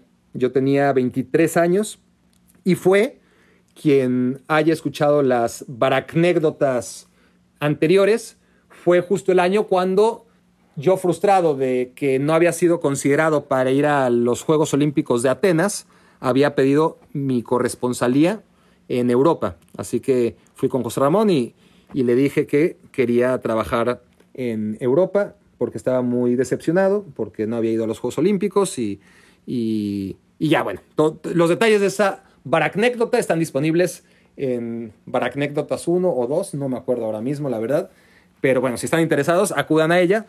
Total es que fue ese año justo en donde me voy a Europa y antes le pido a Jessie, que era la hermana de Pepe Espinosa, que en paz descanse, y, y mano derecha de José Ramón en todo lo que se refiere a, la logística. Era una, una mujer brava, Jessie, por cierto. Eh, pero yo me armo de valor y le pregunto si me puede acreditar para la Eurocopa. Digo, ya que yo iba a viajar a Europa, de hecho yo ya iba a estar viviendo mis primeras semanas en Europa, la Eurocopa era en Portugal, yo me había ido de intercambio escolar a La Coruña y entonces desde ahí podía ir a Portugal, esa era mi intención, iba a ir a la Eurocopa, pero si podía hacerlo acreditado, mucho mejor. Para mi sorpresa, lejos de regañarme, eh, como el mocoso que era eh, a los 23 años, como me atreví a pedirle una acreditación, pues accedió. Un poquito a regañadientes, pero, pero decidió hacerme el favor, se apiadó de mí Jesse, eternamente agradecido por ello también con Jesse Espinosa, y me acreditó para la Eurocopa 2004. Y yo decía, bueno, pero yo quiero trabajar, ¿no? Eh, también, es decir, no, no, no, no quiero estar de vacaciones como estuve en Berlín años después. Mi, idea era trabajar, pero no lo conseguí. Eh, era un equipo cerrado, eran Eugenio Díaz, Rafa Puente, Cristian Martinoli, Emilio Fernando Alonso y como productor René López, al que le decíamos el thriller. Y a René López yo le decía, bueno, eh, Jesse dice que, que estoy acreditado, pero, pero no de vacaciones, que yo puedo trabajar, úsame para lo que necesites. Y él me decía, sí, sí, sí, pero no me usaba, no me usaba. Tampoco había demasiadas cosas que hacer y yo estaba muy chavo y, y no tenía cuadro casi en, en todavía, no tenía confianza por parte de el productor en este caso para hacer los enlaces o hacer otra cosa más que beneficiarme del hecho de tener una acreditación y eso era maravilloso porque podía ver los partidos a nivel de cancha sin tener que trabajar, ¿no? Iba con mi acreditación, eh, reclamaba que me dieran el chaleco porque ahí sí teníamos barra libre para hacer lo que quisiéramos como, como right holders, como televisora con derechos de transmisión y entonces yo vi partidos increíbles a nivel de cancha. Eh, algunos en la tribuna, me acuerdo de un... Miren, que, que, que también me acuerdo que, que, ya estoy titubeando, ¿no? Era un Suecia-Dinamarca, ese sí no lo vi a, a, nivel de cancha, lo vi en el campo del Boavista, en la ciudad de Oporto, pero como ese, tantos otros, eh, vi a Zidane jugar con la selección francesa en contra de Croacia, estuve a nivel de cancha en el partido Países Bajos contra Suecia, que acabó en penales, eh, la República Checa, que me encantaba, también la vi a nivel de cancha, era buenísima esa selección con Pavel Nedved, con Poborski, ya veterano, pero que estaba teniendo su segundo aire, con, por supuesto, mi, mi hermano del alma, Peter Cech, eh, Kohler, el gigante, ¿no? que, que, que metía goles, no, no, era demasiado hábil, pero, pero para su estatura sí que lo era. Y bueno, era una selección, ¿se acuerdan? República Checa, que, que a mí me encantaba, era mi favorita en ese momento. Y yo estaba, yo estaba en la luna, ¿no? Imagínense. Mi primer gran evento, frustrado un poco porque no, no era útil, o sea, no me ponían a trabajar, pero me lo tomé con calma, o sea, la, disfruté. Estaba un mes de vacaciones en, Portugal con acreditación y, y eso sí, eh, eran habitaciones dobles, entonces Martinoli compartía con Rafa Puente, Eugenio Díaz compartía con el productor, con René López, y el que estaba solo, por una cuestión de rango y de edad, era don Emilio Fernando Alonso. Entonces, lo que Jesse no me garantizó es que, Jesse la jefa otra vez, ¿no? Jesse la que me consiguió la acreditación es, bueno, tienes la acreditación, pero hospedaje, pues ese no te lo garantizo, son habitaciones dobles. Emilio le toca solo, si quiere compartir la habitación contigo, adelante. Y Emilio accedió y, y Emilio, wow, eso creo que en ese momento no lo valoré del todo, por más que Martinoli me decía, tienes que valorar lo que está haciendo Emilio, pues para mí era lo que, pues, ¿qué? Pues de todas formas, habitación doble y, y como que yo no dimensionaba de que qué hueva para Emilio el poder estar un mes solo en habitaciones a lo largo de Portugal es muy diferente a tener que compartirla, o sea, cuestiones de privacidad, cuestiones que yo no entendía en ese momento del todo. Para mí era, pues, no, no, no, no estaba haciendo un gran sacrificio Emilio, ¿no? Pero sí, y, luego vi que Emilio se quejaba de mí y hasta me enojaba yo con Emilio, porque según yo era sumamente cuidadoso a la hora de bañarme, dejar todo limpio. Este, pero bueno, no sé si eran chismes de Martinoli, que Martinoli nada más me quería hacer sentir mal o, o si realmente Emilio decía cosas sobre la convivencia que tenía conmigo. Pero sí está claro que, pasaban cosas que yo no me daba cuenta. Eh, a ver, hasta la fecha, y algún día lo hablaremos con Martinoli, Martinoli me recuerda un desayuno en el que yo algo, hice un, me estaba haciendo como una leche con chocolate y acabó toda la leche asquerosa porque puse la leche. Entonces, en lugar de poner el polvo eh, primero en la taza y, luego poner la leche, puse la leche, después puse el polvo, el, pol, el polvo de chocolate no se sumergió, entonces le empecé a dar vueltas, pero ya estaba hasta el tope de la taza y entonces fue una cosa, bueno, para mí no fue tan asquerosa, era chocolate al fin y al cabo pero para los mis reyes de Rafa Puente y de, y Martinoli y compañía, pues fue algo muy asqueroso. Entonces, anécdotas que, que yo de esto solamente me acuerdo porque Martinoli siempre me la recuerda. Pero como estas, pues seguramente muchas que yo sin darme cuenta este, hicieron sentir incómodo a don Emilio Fernando Alonso y al mismo Rafa Puente, que como les he dicho, pues sí, no, no, no me quiere del todo.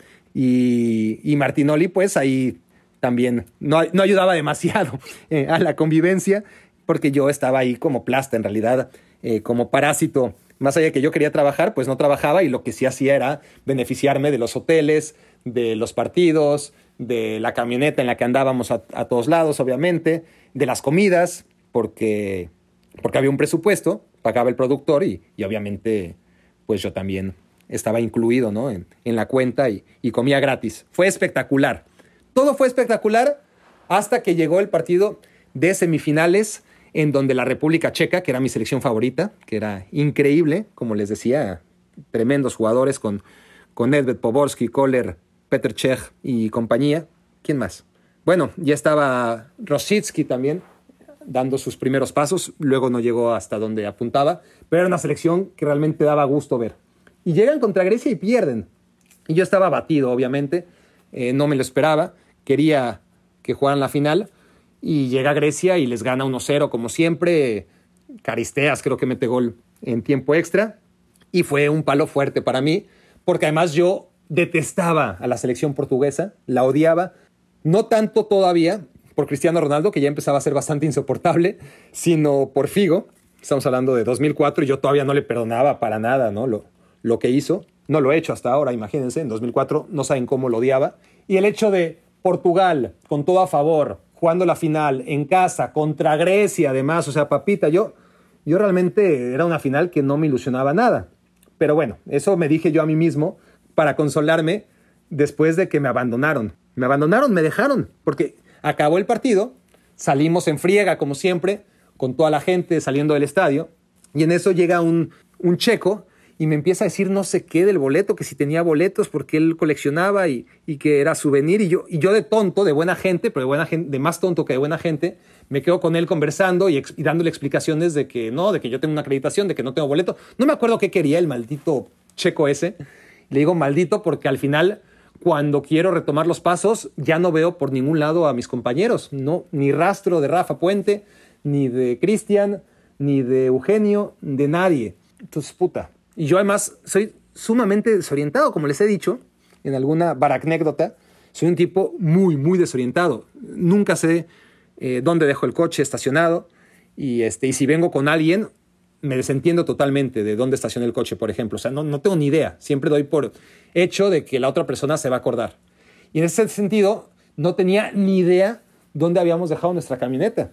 No tenía la menor idea. Y, y entre tanta gente saliendo del estadio, pues yo no tenía teléfono celular tampoco, no había cómo comunicarme con ellos.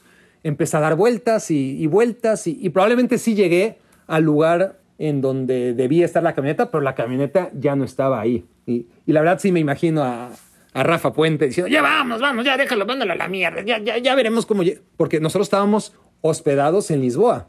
El partido fue en Oporto y, y ya eran altas horas de la noche y, y no iba a ser tan fácil encontrar un autobús o, o, un tren, al menos hasta el otro día. Pero bueno, obviamente no se tocaron el corazón, no sé cómo habrá sido, ya es un tema tabú, ¿eh? que, que ya ni siquiera cuando los volví a ver, ya no volvimos a hablar de ello, porque yo decidí abandonarlos también, es decir, bueno, abandonarlos. Eh, ellos me habían abandonado a mí, claramente, no querían saber nada de mí, y yo me dije, mira, me voy a perder la final, es una final que de todas formas va a ganar Portugal. Eh, no me ilusiona nada, ya, ya vi lo que quería vivir, eh, me voy a ir de regreso a La Coruña y, y, ya, no voy a andar con la cola entre las patas, ¿no? Este, viajando a Lisboa otra vez después de que estos cabrones, así pensaba yo, ¿no? Me abandonaron de manera tan cruel. Y ya, lo que hice fue al otro día, sí, en lugar de eh, irme a Lisboa, irme a La Coruña. Así que tomé el tren o el autobús a, a La Coruña y vi la final de la Eurocopa desde casa, la casa donde vivía. Y claro, me perdí la gran historia. Eh, hubiera disfrutado muchísimo el ver a Portugal perder en casa la final de la Eurocopa, porque yo había visto todos los partidos de Portugal en casa. Los portugueses, a ver, hay de todo, obviamente los hay muy amables, otros no tanto, pero en general, digamos que, que no me cayeron tan bien. No me cayeron tan bien. Yo también estaba un poquito, a ver, eh, Mourinho, Cristiano Ronaldo, Figo. Estoy un poco predispuesto, ya aún en 2004, para que los portugueses no me simpatizaran del todo, pero, pero era esa sensación un poco como, como de la afición mexicana, ¿no? Que su, que su selección, cuando gana la Copa Confederaciones en casa, pues veías a la afición mexicana sentirse la, mejor del mundo y, y, no darse cuenta que eso era en gran parte a, a ser los organizadores y a que todo lo tuvieron más fácil. Entonces, el hecho de que Portugal organizara la Eurocopa y tuviera un muy buen equipo. Eh, Portugal todavía no era el equipo histórico que es ahora, ¿no? Eh, en los últimos años creció muchísimo. Pero yo diría, bueno, pues es que Portugal no va a llegar nunca a una final de la Eurocopa y ahora, encima de que la juegan en casa, la juegan contra Grecia. Y bueno, hubiera disfrutado mucho, como les digo, el Lisboazo en el que Portugal perdió la final de la Copa de Europa de 2004 contra Grecia. Me lo perdí por mi falso orgullo, me quedé con el orgullo más o menos intacto después de que me abandonaron, me abandonaron y no les importó en una ciudad lejana como Oporto. Esa fue mi historia sobre la Eurocopa 2004, mi primer gran evento y cómo me abandonaron Emilio Fernando Alonso, Cristian Martinoli, Eugenio Díaz y Rafa Puente. No creo que no creo que hayan dormido intranquilos tampoco. No, no creo que, que, ahora mismo tengan ese cargo de conciencia, pero yo me acuerdo todavía de ello y quiero que lo sepan.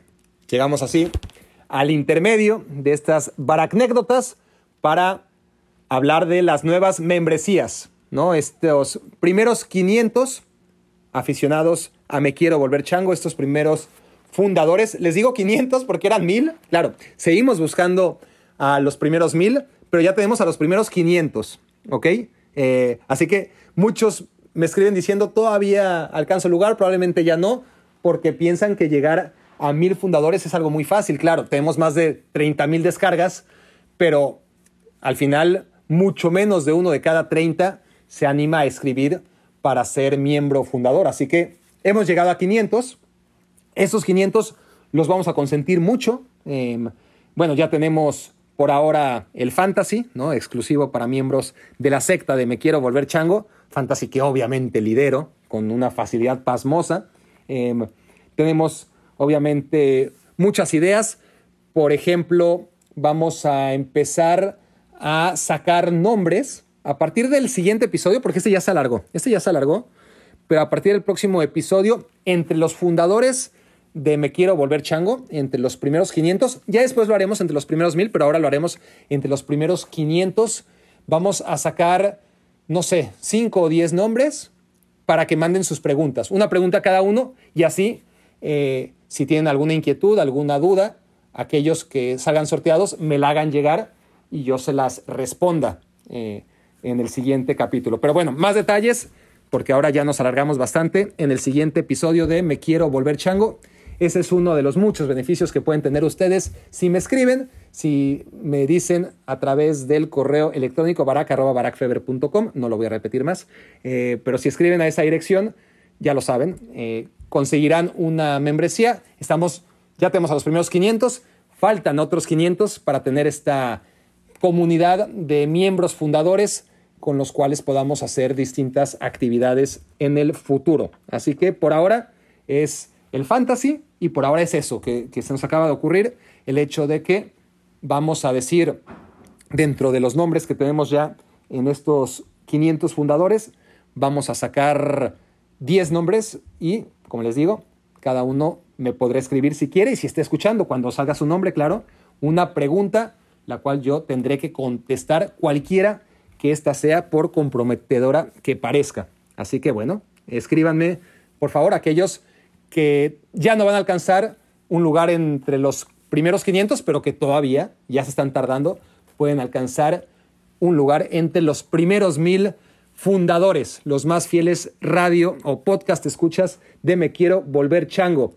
Los de esta semana, bienvenidos Alejandro, Andrés, Ángel, Antonio, Armando, Arnold, Charlie, Eduardo, Emanuel, Emilio, Fernando, Gerardo, Memo Guevara, Guillermo Hernández, Héctor, Isidro, Jorge García, Jorge Macías, Jorge Narváez, José Francisco, José Hidalgo, Josemi, Luis Alberto, Luis González, Luis González Cruz, Luis Martín, Marco Antonio, Moisés, Pancha, Ricardo y Rubén.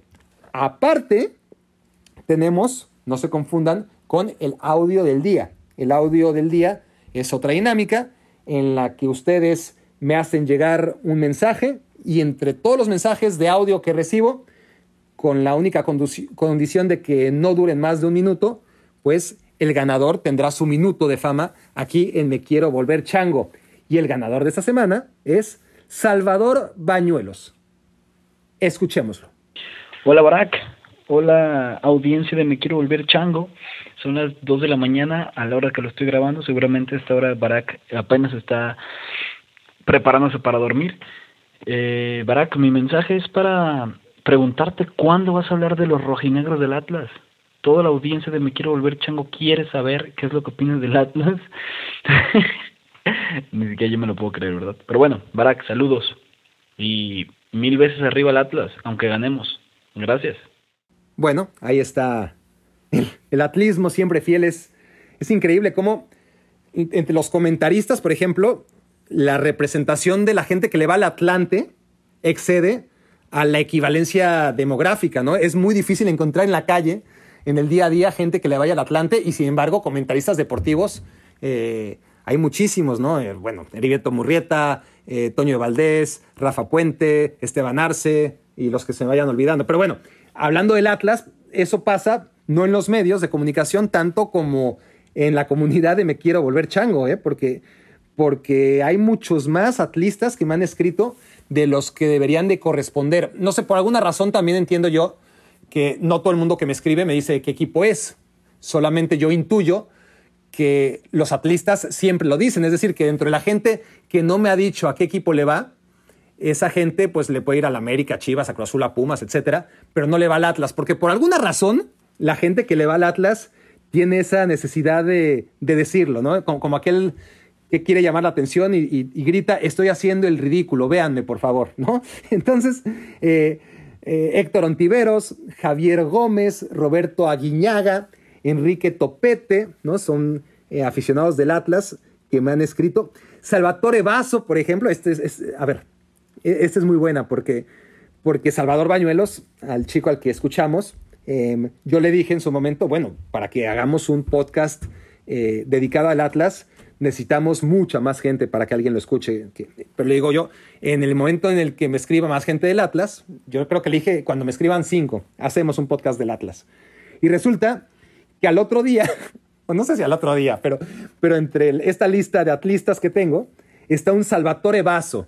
Salvatore Vaso me suena a Cosme Fulanito. Y Salvatore, si estás escuchando y no tienes nada que ver con Salvador Bañuelos, discúlpame mucho, a ti también, Salvador, eh, por dudar de ustedes, pero yo creo que Salvador Bañuelos abrió una nueva cuenta, así de desesperado está para que hablemos del Atlas. Tengo la sospecha de que cayó tan bajo como para abrir una nueva cuenta de correo electrónico, hacerse llamar Salvatore Vaso en vez de Salvador Bañuelos y así contar como un voto extra para el Atlas. Pero no lo sé. Eh, lo, los atlistas son capaces de todo. Ahora, son hasta capaces de mandarme un audio a través del correo electrónico como hizo Salvador para salir en Me Quiero Volver Chango y reclamar un episodio dedicado al Atlas.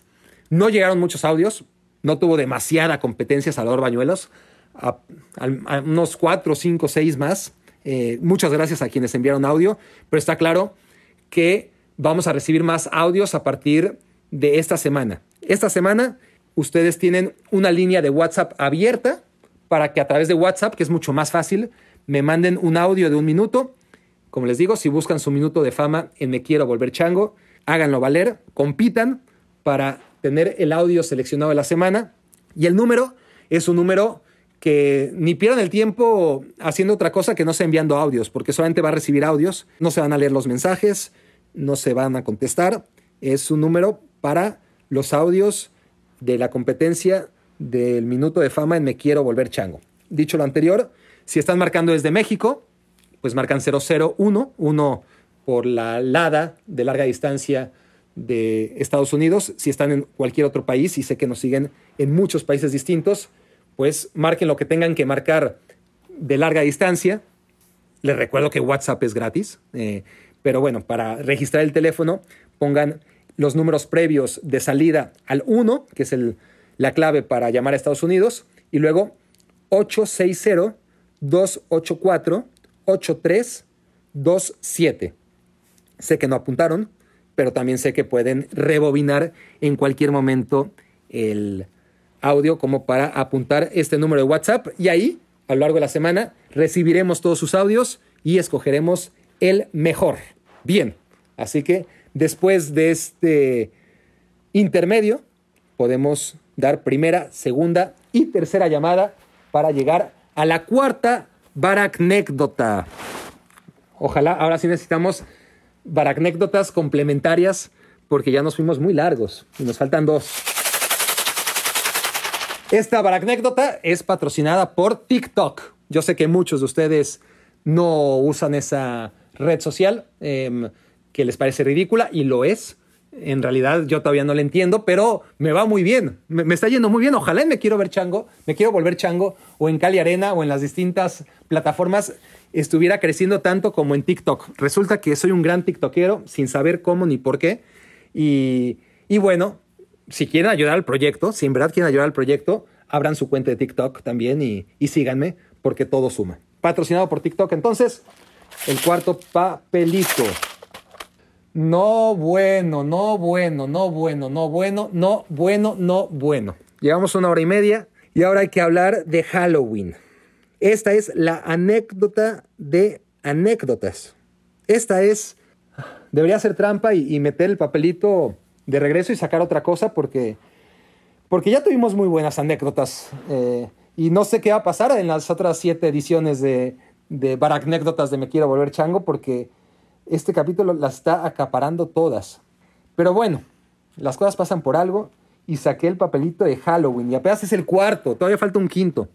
Bueno, les diría que, que la voy a hacer rápida, pero es que es la historia más importante de mi vida. ¿Cómo la voy a hacer rápida? No, no, no tengo ningún derecho y ningún interés, honestamente, de hacerla rápida solamente porque ya llevamos una hora y media de capítulo. Se aguantan, si, si les interesa. wow. Bueno, vamos a ver. Halloween. Halloween 2000, 2005. Yo venía regresando de Europa de este año eh, un año antes, precisamente, había vivido la Eurocopa de la anécdota número 3 de este episodio. Y bueno, regresé y era el mes de octubre. Yo ya, yo ya tenía tres meses aproximados de estar en México de regreso. Y había una fiesta, había un compañero, algunos lo recordarán, fue mencionado por Alex Blanco, de hecho, en, vivía con Alex Blanco, eh, fue mencionado en el capítulo anterior. Arturo Sepúlveda organizaba unas fiestas buenísimas en el garage de su departamento, de, su edificio, vamos, de su conjunto habitacional. Em, las fiestas del 15 de septiembre y de Halloween eran épicas. eran buenas, eran, eran buenas, pero eso no quiere decir que yo quisiera ir a ellas. En realidad, yo siempre he sido muy aguafiestas y no he sido de, de ir a fiestas. Cuando era más joven pensaba que era la única oportunidad que tenía para ligar, entonces iba a regañadientes, pero conforme pasó el tiempo me di cuenta que, que no ligaba de todas formas y que solamente la pasaba mal, me aburría, la, música muy fuerte, la oscuridad, en, fin, a mí las fiestas, en realidad, eh, lo, que se refiere a, fiestas así de tipo antro, ¿no? de, música y de bailar y, y, de no poder platicar porque la, música está muy alta, nunca me gustaron. Soy un aguafiestas total, nunca me gustaron y, en ese momento pues no tenía ninguna ganas de ir a la fiesta de, Halloween, mucho menos una fiesta de disfraces. Yo no me disfrazaba desde que tenía 10 años, ¿no? Entonces se acerca la fiesta, yo ya sé que no voy a ir, y había una chica en la oficina de nombre Ruth Carrillo, si no la ubican, eh, bueno, en ese momento trabajaba en Azteca, después trabajó en TDN, y era la hija de Mario Carrillo. En esa época, Mario Carrillo vivía su época de gloria, con el América. El equipo jugaba bien, era campeón o, o estaba por ser campeón. No, era, era, el campeón vigente, de hecho. Y bueno, eh, realmente Mario Carrillo estaba en las nubes. Entonces llega, llega Ruth, que era mi amiga, y me dice, ¿qué onda? ¿Vas a ir a la fiesta? Yo le digo, no, Ruth, no voy a ir a la fiesta. ¿Pero por qué no vas a ir a la fiesta? Digo, pues porque no me gustan, Ruth. No, no, ¿por qué no? ¿Ok? Ay, ya, no seas aguafiestas. Digo, Ruth, no voy a ir. Honestamente, eh, te diría que sí voy, porque todo el mundo, o sea, sí, la, la, típica, ¿no? Eh, lo que hace la gente para quitarse a la gente encima es, sí, sí, sí voy, ahí nos vemos. Y a la mera hora no va. Es lo que yo debería hacer, pero, pero yo no soy así. Yo, yo si no voy, tengo que decir que no voy. Yo no puedo mentir. Eh, creo que ya se los he dicho. Soy muy transparente en ese sentido y no soy el típico que, mejor dice porque es lo más práctico y además ni se va a acordar. Ay, es que me dijo que iba a ir y no vino. No. Lo que hace la gente para hacer el paso es decir, sí, sí voy a ir y al final no vas. Pero yo le dije no y le di explicaciones y le expliqué. La verdad es que no me gustan las fiestas. Pero fue tanta su insistencia que para sacármela de encima le dije, Ruth, es fiesta de disfraces, ¿verdad? Sí. Bueno, si me consigues la botarga del América, es decir, la mascota que sale cada semana a animar a la gente en el Estadio Azteca, bueno, si, si me la consigues, tomemos en cuenta obviamente que su papá era Mario Carrillo, director técnico del equipo. Si me la consigues, voy. Pero yo lo dije porque, a ver, honestamente, ¿qué tiene que ver que su papá es el entrenador con que me consiga la botarga? O sea, no tiene nada que ver una cosa con la otra. Lo dije para sacármela de encima y lo logré. Digamos que era un lunes, ¿no? O un martes. Llega el miércoles o un jueves, yo estoy, ¿no? En la computadora trabajando y llega Ruth y me toca el hombro, ¿no? ¿Qué onda? Le digo, ¿qué onda? Ya, ya te lo conseguí, me dice. ¿Ya me conseguiste qué, Ruth? Y Ruth se desespera. Pues lo que me pediste, Barack. Y yo, Ruth, honestamente no me acordaba. O sea, yo estaba en mi pedo. O sea, no, ¿de qué me está hablando, Ruth? ¿Qué, qué te pedí? No, no, no me acuerdo qué te pedí. ¿No me pediste la botarga de la, de América? Y yo, no. Y ella, sí. Y yo, neta. Me dijo, neta. A ver, pues te la enseño. Y ya vamos a su coche, a la cajuela, y ahí tenía la botarga, el, que se llama Agui, ¿no? Y ahí la tenía en la cajuela. Increíble. Me dice, no, no sé si te va a quedar porque el chico que la usa me, le encargo, este, me dijo, o bueno, le dijo a mi papá que, que, este, que, la cuidáramos mucho, pero además no sé si te va a quedar porque es chaparrito. La, la botarga es muy grande, pues porque la cabeza es gigante, ¿no? Pero en realidad el tipo que está dentro de las botargas normalmente es pequeñito, si no es que es tipa. A veces son chicas, ¿no? Las que están adentro de las botargas porque son, suelen ser más menuditas. Entonces vemos que, uh, que sí, me queda perfecta. Uh, digo, más o menos. Justa, justa, pero excelente. Y wow, me dice nada más que hay que regresarla porque, a ver, eso digamos que fue un jueves, ¿no? Como me la enseñó. La fiesta era el viernes y el domingo el América jugaba en el Azteca y, y la botarga tenía que trabajar. Entonces había que cuidar esa botarga. Y yo, puta, pues ahora sí tenía ganas de ir a la fiesta. Además, aunque no tuviera ganas, pues como le iba a hacer algo así a Ruth, ¿no? De conseguirme la botarga y, y no acudir. Bueno, llega la fiesta, yo llego acompañado de Ruth y soy la sensación de la fiesta. Lo, lo, que nunca en mi vida había sido ni volví a ser. Pues que imagínense, o sea, quieran o no, lo hemos hablado en otra ocasión, el América despierta cosas que no despiertan otros. Entonces, si no eran los aficionados del América, que había muchos en la fiesta que, que me idolatraron, pues eran aquellos que, que tenían esa reacción de, de odio, de, de claro, que, que, que, si hubiera sido la botarga de Chivas o de Cruz Azul o de Pumas, no habría generado esa euforia, esa antipatía, diagonal simpatía, en la que pues sí, la gente se tomaba fotos conmigo, pero levantando el dedo, ¿no? El dedo mayor. Eh, sí, haciendo la, la, la, señal de Cuauhtémoc, ¿no? Eh, en fin, fui la sensación, fui la sensación y la gente no sabía quién era. Ese era el detalle. La fiesta era de gente de Azteca Deportes y amigos, pero nadie sabía. Intuían, intuían que era el hermano de Ruth, porque como llegué con Ruth Carrillo y con la botarga de la América, pues pensaron que, que era el hijo de Mario Carrillo yo, ¿no? Total. Que ustedes se imaginan, o sea, a ver, a ver, a ver, se imaginan honestamente a Mario Carrillo, como lo ven, pero, pero siendo Dios en ese momento en el América, acercándose al utilero y diciéndole con la mirada perdida, siendo Mario Carrillo, ¿no? Pausadamente, que por favor le prestara la botarga, que la sacara de la bodega porque, la, porque su hija la quería para una fiesta, o no sé qué excusa, qué excusa pudo haber puesto Mario Carrillo, solamente ni, excusas necesitaba en ese momento y el pobre utilero este, pues le tuvo que hacer caso al, al entrenador del América, ¿no? Para no meterse en problemas. Pero total, volviendo a la fiesta, ustedes saben, cuando traes una botarga encima, o sea, más allá de mi popularidad, porque fui muy, o sea, nadie llega a una fiesta de disfraces con una botarga original, ¿no? Bueno, además de que era del América y todo lo que genera eso, cuando bailas, si alguna vez han estado adentro de una botarga, así sea la del Dr. Simi, cualquiera, sabrán que está hecha de modo que sincroniza todos tus movimientos. No importa lo torpes que sean a la hora de bailar, se ven bien. Se ven bien, ¿no? Los amortiza de alguna manera en la que yo, claro, desinhibido, sabiendo que, que, que nadie sabía quién era, y, este, y viendo que después de todo, por primera vez en mi vida, estaba bailando bien. ¿Por qué? Pues por eso, porque estaba desinhibido y sobre todo porque de alguna manera el peso de la botarga amortiguaba todos mis torpes movimientos, pues estaba bailando sensacional, ¿no? Y, y sí, estábamos en el, en el garage y yo, yo de por sí soy alto. Veía a través de la boca de la botarga y arriba de la, de la boca pues todavía había como medio metro, ¿no? De, de la cara del águila.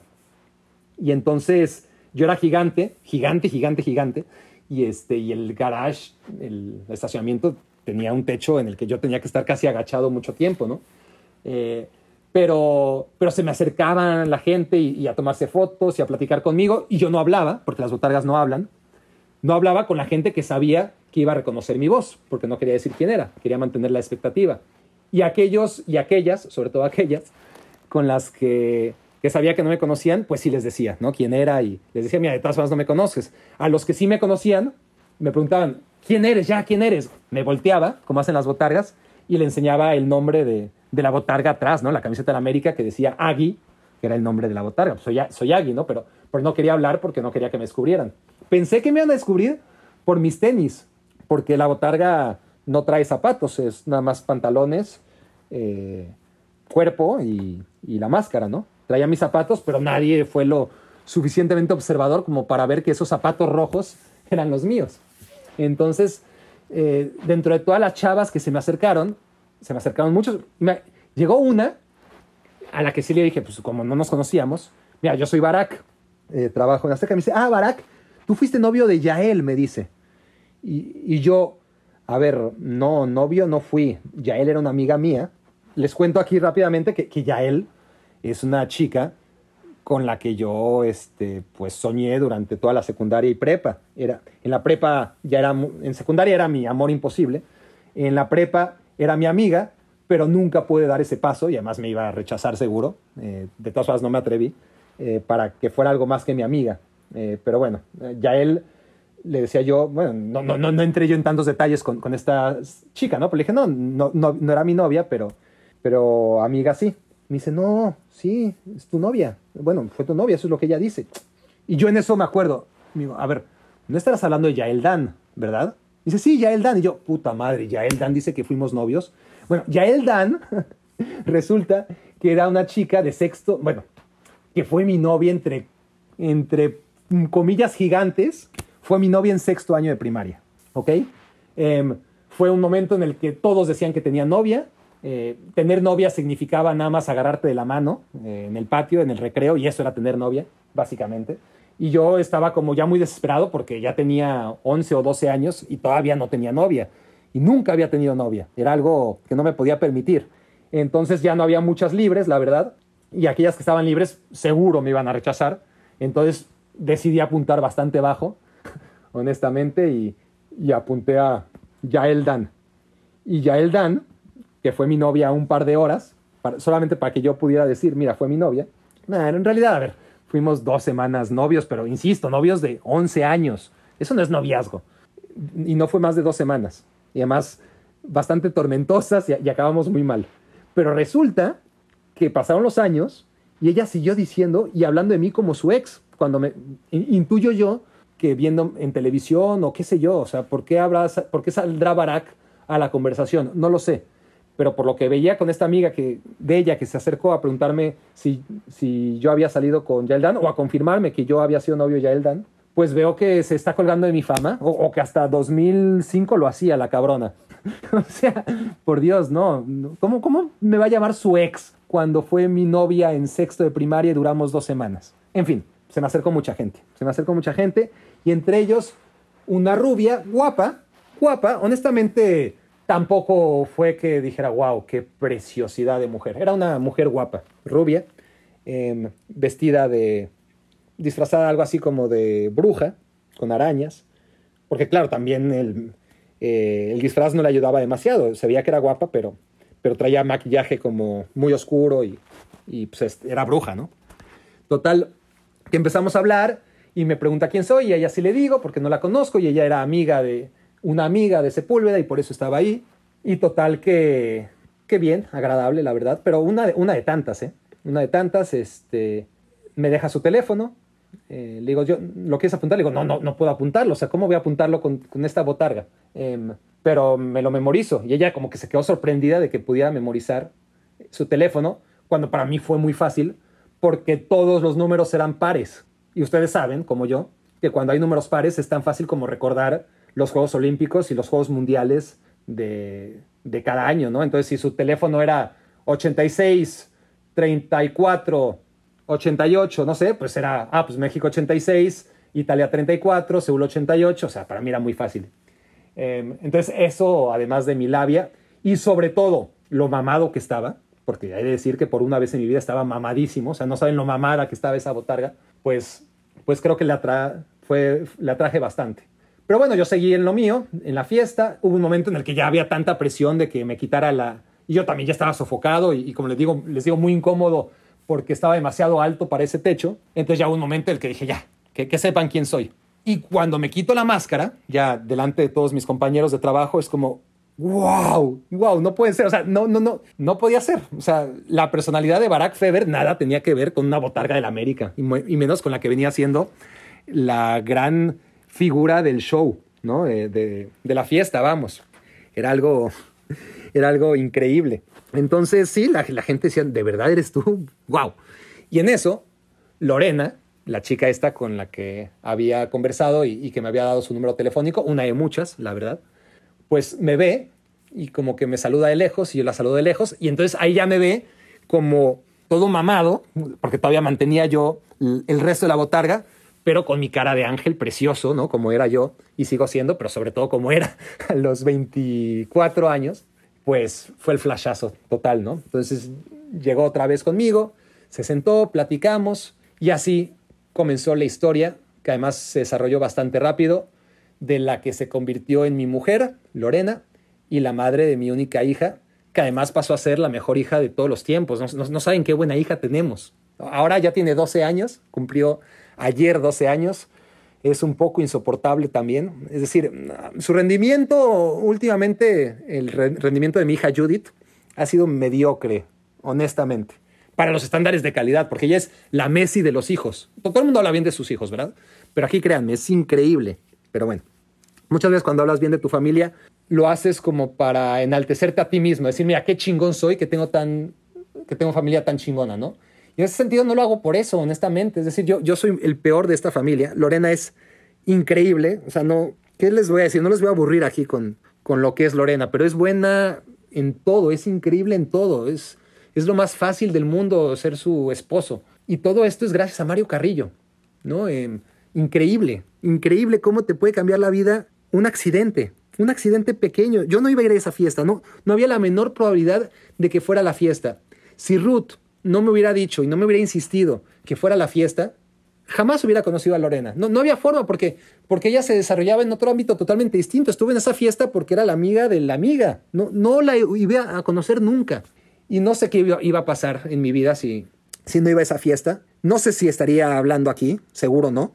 O estaría hablándoles de otra anécdota, eso es 100%. Pero de lo que sí estoy convencido es que no habría sido una persona tan feliz porque los últimos 15 años de mi vida, desde entonces, ya son 15, ¿no? Desde 21 de octubre de 2005, aquella fiesta de Halloween, es que han sido los mejores de mi vida y, y es tremendo como un tipo como Mario Carrillo, de manera indirecta, te la puede cambiar.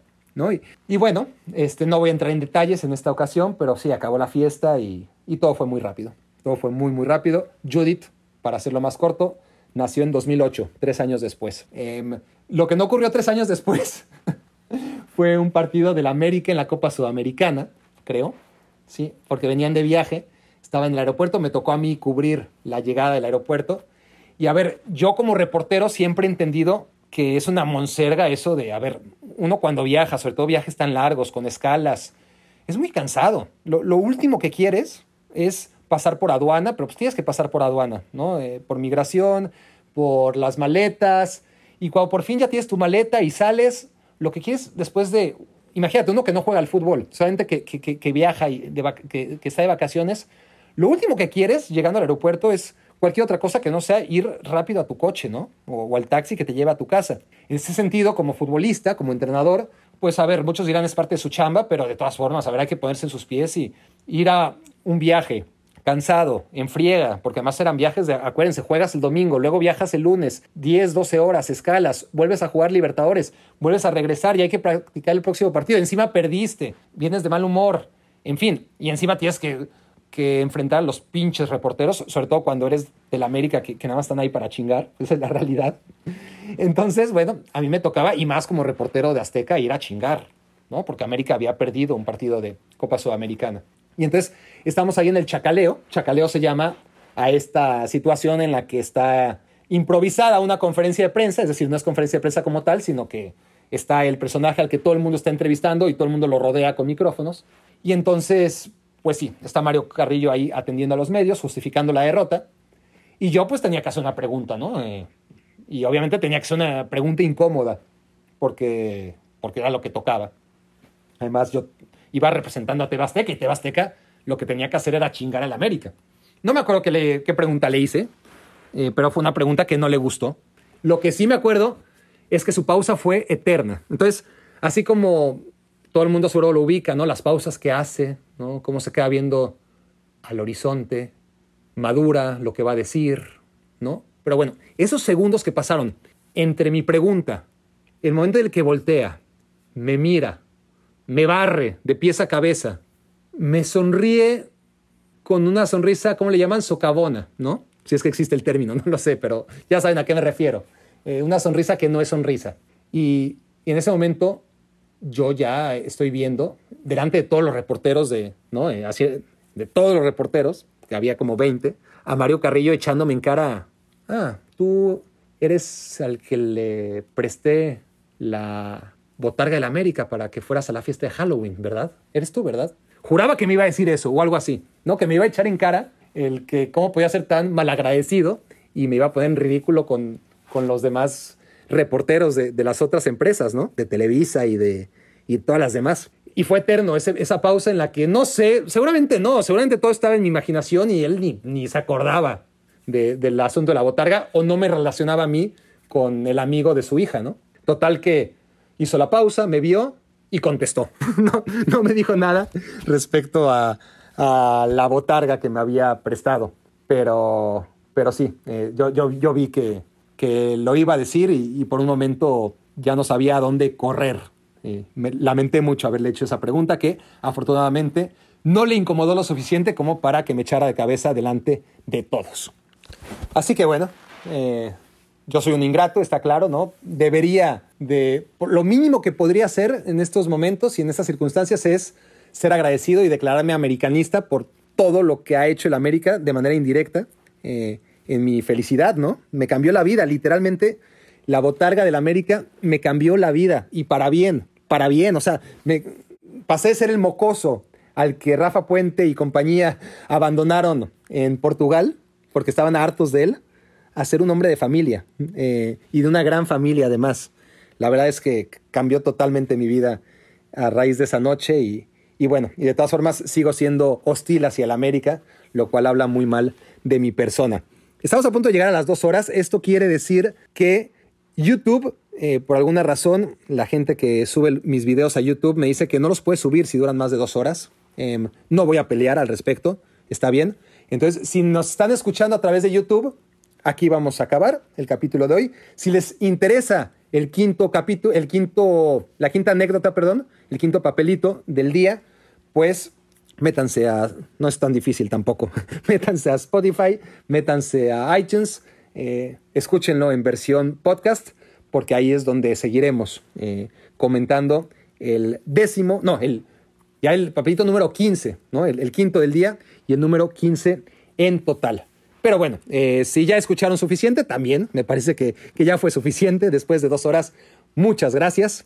Se quedarán con la duda, se quedarán con la duda de que saldrá en el próximo papelito, pero gracias por hacerme su cómplice para matar el tiempo. Adiós y hasta la siguiente, aquellos de YouTube. Todos los demás, todos los demás aquí siguen, no se preocupen. Vamos a seguir con la quinta anécdota. Que normalmente tengo mucha suerte y sale una amable, amable y rápida. Pero bueno, hoy mejor ya ni hablo porque, a ver, este no, nunca sabré qué era este papelito, mejor este. Fútbol Sapiens, Fútbol Sapiens, bueno. Bueno, otra, otra anécdota que, que miren, para terminar está bien, porque además es una duda que tienen muchísimos de ustedes, muchísimos. Es, ya decía yo desde el primer episodio de Me quiero volver chango, cuando se llamaba A la grande le puse cuca, que las dos preguntas que más me hacen era, ¿por qué dejé de irle a Cruz Azul? Y por eso mi primer episodio lo dediqué a eso. Y la segunda es algo que ver con las contracrónicas, ¿no? ¿Por qué ya no las hago? O... Sí, sobre todo eso. ¿Cuándo vuelven las contracrónicas? De la contracrónica ya hablaremos, creo que hay un papelito específico de las contracrónicas, también he hablado bastante. Pero otra pregunta que me hacen muchísimo, y sobre todo ustedes, eh, a través de sus correos electrónicos, veo que hay muchos miembros de la comunidad de Me Quiero Volver Chango, que son gente así como el karma, ¿no? El karma, así como yo fui abandonado una triste noche de verano de 2004 en Portugal, a ustedes yo les abandoné por ahí de 2014, a muchos de ustedes, eh, miembros de una tremenda comunidad llamada Fútbol Sapiens. Muchos de ustedes me preguntan, ¿cuál es la historia de Fútbol Sapiens? ¿Qué pasó y, por qué los abandoné? Y, y algunos de ustedes no sabrán de qué estoy hablando. Algunos no sabrán ni qué es Fútbol Sapiens. Así que ya sea que ustedes hayan sido parte de esa comunidad o que nunca hayan escuchado hablar de eso, pues igualmente creo que es importante e interesante que conozcan la historia de futbolsapiens.com. La historia de futbolsapiens.com inicia como inicia la historia de Me quiero volver chango, básicamente, eh, con el mismo personaje, Isaac. Isaac es un amigo mío desde el kinder. Isaac es un tipo que no sabe nada de fútbol, pero que tiene mucha fe en mí y que sí sabe sobre impulsar proyectos. Entonces, Isaac en su momento estuvo jode y jode cuando yo estaba en Azteca de hacer un blog. Yo ni sabía lo que era un blog, no, no tenía ni idea. Eh, vamos a hacer un blog, es lo de hoy, no sé qué. Estamos hablando de por ahí del mail de, del año 2008. Y entonces yo le decía, no, sí, bueno, no, la verdad es que no, todavía no, no. Le daba largas. Y después cuando salgo de Azteca, cuando salgo de TV Azteca en 2009, ahí sí ya tengo tiempo, porque yo entre que salgo de TV Azteca y entro a ESPN pasan cinco meses. Y son cinco meses donde yo tengo tiempo ahora sí de hacer cosas que antes no tenía tiempo. Y es cuando le digo a Isaac, hagámoslo. ¿Qué, ¿Qué, me decías? ¿Un blog o qué? ¿De qué se trata? Ahora sí te escucho. Y entonces ya me explica lo que es el blog que es básicamente que escriba yo algo todos los días y que lo suba a mi página. Y entonces había que ponerle nombre, decidimos ponerle futbolsapiens.com, que era ya un término que yo venía usando en mis columnas como para diferenciar lo que yo entendía como el fútbol ideal, lo que debería ser el fútbol eh, con la realidad. Teníamos un fútbol neandertal en México y queríamos tener un fútbol evolucionado, un fútbol sapiens. Entonces con esa idea saqué esa página, que además el eslogan era de tiempo completo. Muchos no lo captaron, pero era como una clara amenaza a medio tiempo que en ese momento, y todavía está claro que fracasamos en nuestro intento, pero bueno, en su momento fuimos una amenaza para que medio tiempo no se comiera todo el pastel, porque era una página que empezó cuando había que empezar en Internet, a final de los 90, y era la única página de referencia, ¿no? Antes de que el Record, ESPN y, y demás eh, empresas tuvieran su propia página de Internet, y si la tenían antes de que le invirtieran de verdad, medio tiempo lo acaparaba todo. Y ahora mismo creo que sigue siendo muy, muy fuerte en ese sentido. Pero Fútbol Sapiens tenía esa, ese eslogan de, de tiempo completo, ¿no? Como para que la gente viera que, que íbamos tirándole con todo a, medio tiempo. No, no, éramos de medio tiempo, sino de tiempo completo. Entonces, pero bueno, vamos a ver, me estoy adelantando. Eso de tiempo completo se convirtió después, claro. Antes era Fútbol Sapiens, cuando era mi blog. Pero le fue también, le fui metiendo cositas, el video del día, le, le, empecé a hacer cositas, ¿no? Eh, empecé a encontrar un eh, monero, JM, buenísimo, eh, para hacer los cartones. Entonces, lo que era blog se convirtió en página de internet y ahí sí es cuando buscamos un inversor, Isaac y yo, que Isaac pagaba lo mínimo, lo que necesitas para mantener una página de internet, ¿no? el, el server y demás. Yo ponía el, el tiempo, pero necesitábamos a alguien que realmente le invirtiera si queríamos convertirlo en un portal. Y ahí es cuando pienso yo en Gustavo Guzmán, que es un empresario joven, hijo de, bueno, su padre de, de mismo nombre, Gustavo Guzmán, de, de TV y hasta hace poco muy polémico dueño o presidente de, del Atlas. Y entonces Gustavo Guzmán, hijo, eh, le gusta la idea y, va, le, le, entra como socio para invertirle a Fútbol Sapiens, que en ese momento sí ya adquirimos el eslogan de, de tiempo completo, ¿no? Como para que se supiera a dónde estábamos tirándole, ¿no? A hacer el sitio de referencia eh, en Internet sobre fútbol mexicano e internacional en general. Entonces, la página empieza a crecer, hacemos una comunidad muy buena, a diferencia de medio tiempo, que tenía muchas, muchas, muchas visitas y la sigue teniendo y, y ojalá la siga teniendo. Eh, nada personal, obviamente, en contra de la que era la competencia, pero a diferencia de la calidad de sus mensajes, de los foros, que era terrible, lleno de troll, en el nuestro teníamos un foro muy bueno. Se hacían muy buenos debates, muchas risas, personajes. En fin, eh, si ustedes son miembros o fueron miembros de esa comunidad, ¿qué les voy a decir yo que, que ustedes no sepan? Aún mejor que yo, de todo lo que pasó ahí. Miembros que se reunieron a través de, primero eran amigos virtuales y luego dejaron de serlo y encontraron eh, ahí un, foro muy interesante de reflexión y de diversión y de entretenimiento en general. Ya no solamente era una página de internet, sino que realmente era una comunidad. Y, y yo estaba muy orgulloso de ella, la verdad, eh, no lo niego. Pero me cansé, me cansé de, de, navegar contra la corriente, porque la página iba muy bien, iba cumpliendo objetivos, íbamos creciendo, llegamos a tener el millón de visitas, que era como nuestro gran objetivo. Llegamos a ese millón mensual de visitas pero dejamos de crecer, nos estancamos y, y por más que tratábamos de moverle y buscarle y, y, hacer cosas que se alejaban cada vez más, lo, lo que siempre pasa, ¿no? En, en, el afán de hacerte masivo, le das la espalda a las cosas que te hacen especial, eh, a las cosas por las que tuviste oportunidad de convertirte en algo masivo, ¿me explico? Es, es la paradoja que tienen todos los medios y todas las empresas, ¿no? Cuando pasan de ser el tesoro escondido, ¿no? el secreto mejor guardado, a que sea un secreto que ya conoce mucha gente y por lo tanto te tienes que adaptar a los gustos de, de la generalidad y no de la particularidad a la que le habías tirado antes, ¿no? Y ahora pasa, por ejemplo, con, con Me Quiero Volver Chango, y es lo que trataremos de que no ocurra, y con Cali Arena y con todo lo que estamos haciendo. Empezamos con esta comunidad tan cercana y, tan leal, pero con la idea obviamente para ser autosuficientes de que crezca y que, y que en un momento, cuando crezcamos, tendremos otra vez la disyuntiva de siempre de dejar de ser nosotros y abandonar nuestra esencia en las aras de atraer más gente o no, o buscar nuevas fórmulas. Pero aquí estamos de regreso, otra vez los mismos, ¿eh? porque es la misma historia. Isaac Isaac me dijo que había que hacer un podcast y un canal de YouTube y entrarle a las redes sociales y al TikTok. Y yo, no, no, no, bueno, lo que quieras menos TikTok, no, no, no. Ok, TikTok sí, pero Instagram no. Y al final me convenció de todo.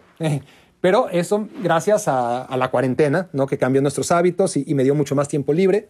Y bueno, volviendo a, a Fútbol Sapiens, que es el origen de este último papelito del día, hubo un momento en el que dejó de crecer, mi socio ya no le quiso entrar porque además vio que yo ya me venía a Estados Unidos a vivir y que ya no iba a estar tan implicado en la página, no le faltaba razón, pero sí abandonó el barco en un momento crucial. Entonces ya no podíamos pagar, ¿no? Eh, ya, ya no era de que sí teníamos a muchos voluntarios, la verdad, eh, y gracias a todos ellos, pero a los tres, cuatro meses se cansaban de ser voluntarios y nos dejaban. Y los moneros, eh, JM y Badelate, que eran muy, muy buenos, pues necesitaban cobrar. Y yo ya no, yo no, solamente tuvimos que reducirles los sueldos, porque no teníamos ingresos suficientes, teníamos un ingreso mínimo y no suficiente para pagar nómina.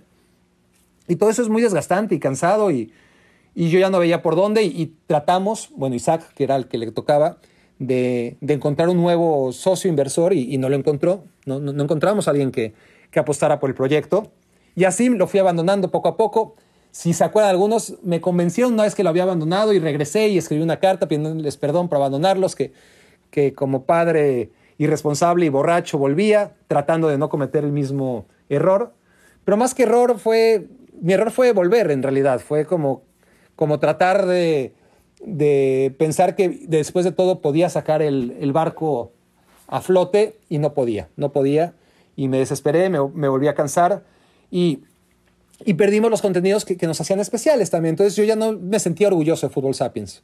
Eh, seguía siendo el líder del proyecto, pero ya a la distancia y decidí por ahí de 2014, fue, fue 2014 creo, eh, o 2015 al más tardar, deslindarme ya del todo.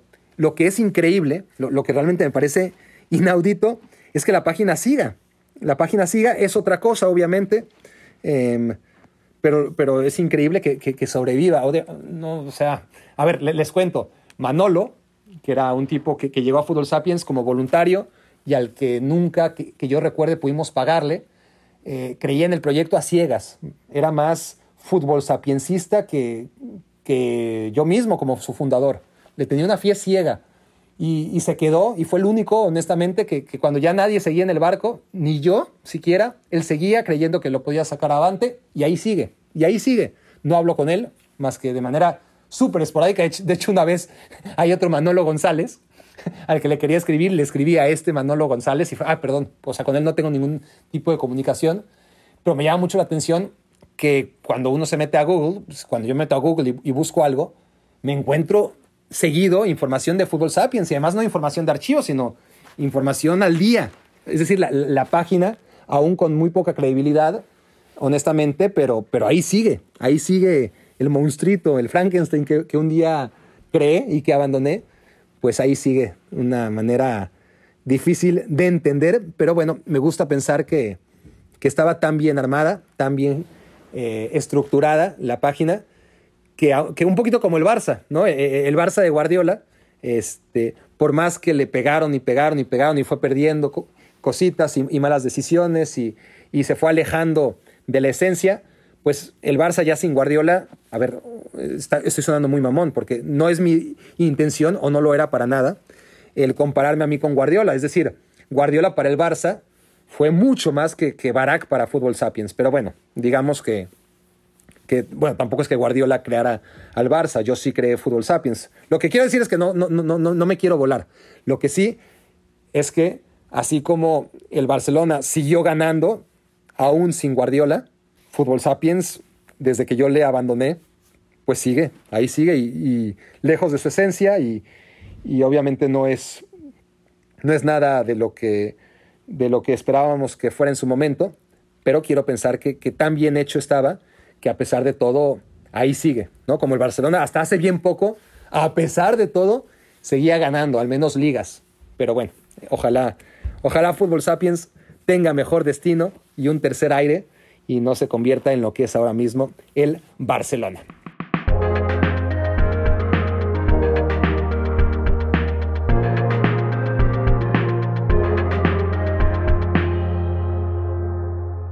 esta última anécdota ya traía tanta prisa que ya no les dije quién la patrocinaba, pero bueno, la patrocina entonces mis redes sociales. Eh, llegó a ustedes gracias a mis redes sociales.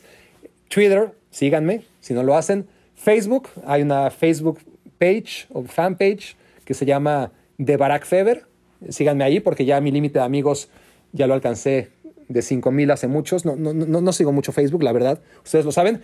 No, no, no se metan ahí para interactuar conmigo, porque no van a interactuar conmigo, honestamente. Ni en Twitter, ni en Facebook, ni en Instagram. Va a ser difícil que, que lo hagan. Eh, la forma de interactuar es esta, a través de Me Quiero Volver Chango o a través de YouTube. Pero sí me sirve mucho que me sigan, eso sí. Así que, como ya les pedí, suscríbanse, por favor, a YouTube, a mi canal de YouTube, a mi cuenta de TikTok, Barack Fever, pero también a mi Instagram, también Barack Fever, al Facebook, como les dije, Barack Fever eh, o de Barack Fever, y a mi Twitter. Todos soy Barack Feber, así que no hay mayor problema. Si quieren ayudar a este proyecto, esa es la mejor manera de hacerlo, a menos de que también quieran patrocinarlo, que eso ya estaría en otro nivel. Patrocinado está por ahora, es por el podcast hermano que tenemos, Papalucha, no dejen de escucharlo. Pero bueno, si quieren patrocinar, si quieren sustituir a Papalucha como único patrocinador de este podcast, bueno, me sorprenderá mucho, pero gracias. Eh, estamos abiertos a ofertas. Si no pueden patrocinar, no se preocupen. Con que nos sigan en las distintas redes sociales es mucho más que suficiente. Últimamente, aunque no lo hagan, simplemente por hacerme su cómplice para matar el tiempo durante todas estas horas, gracias. Muchas gracias. Nos escuchamos en la siguiente. Escuchaste el podcast de Barack Feber. Toda la información de los deportes con un toque de Barack.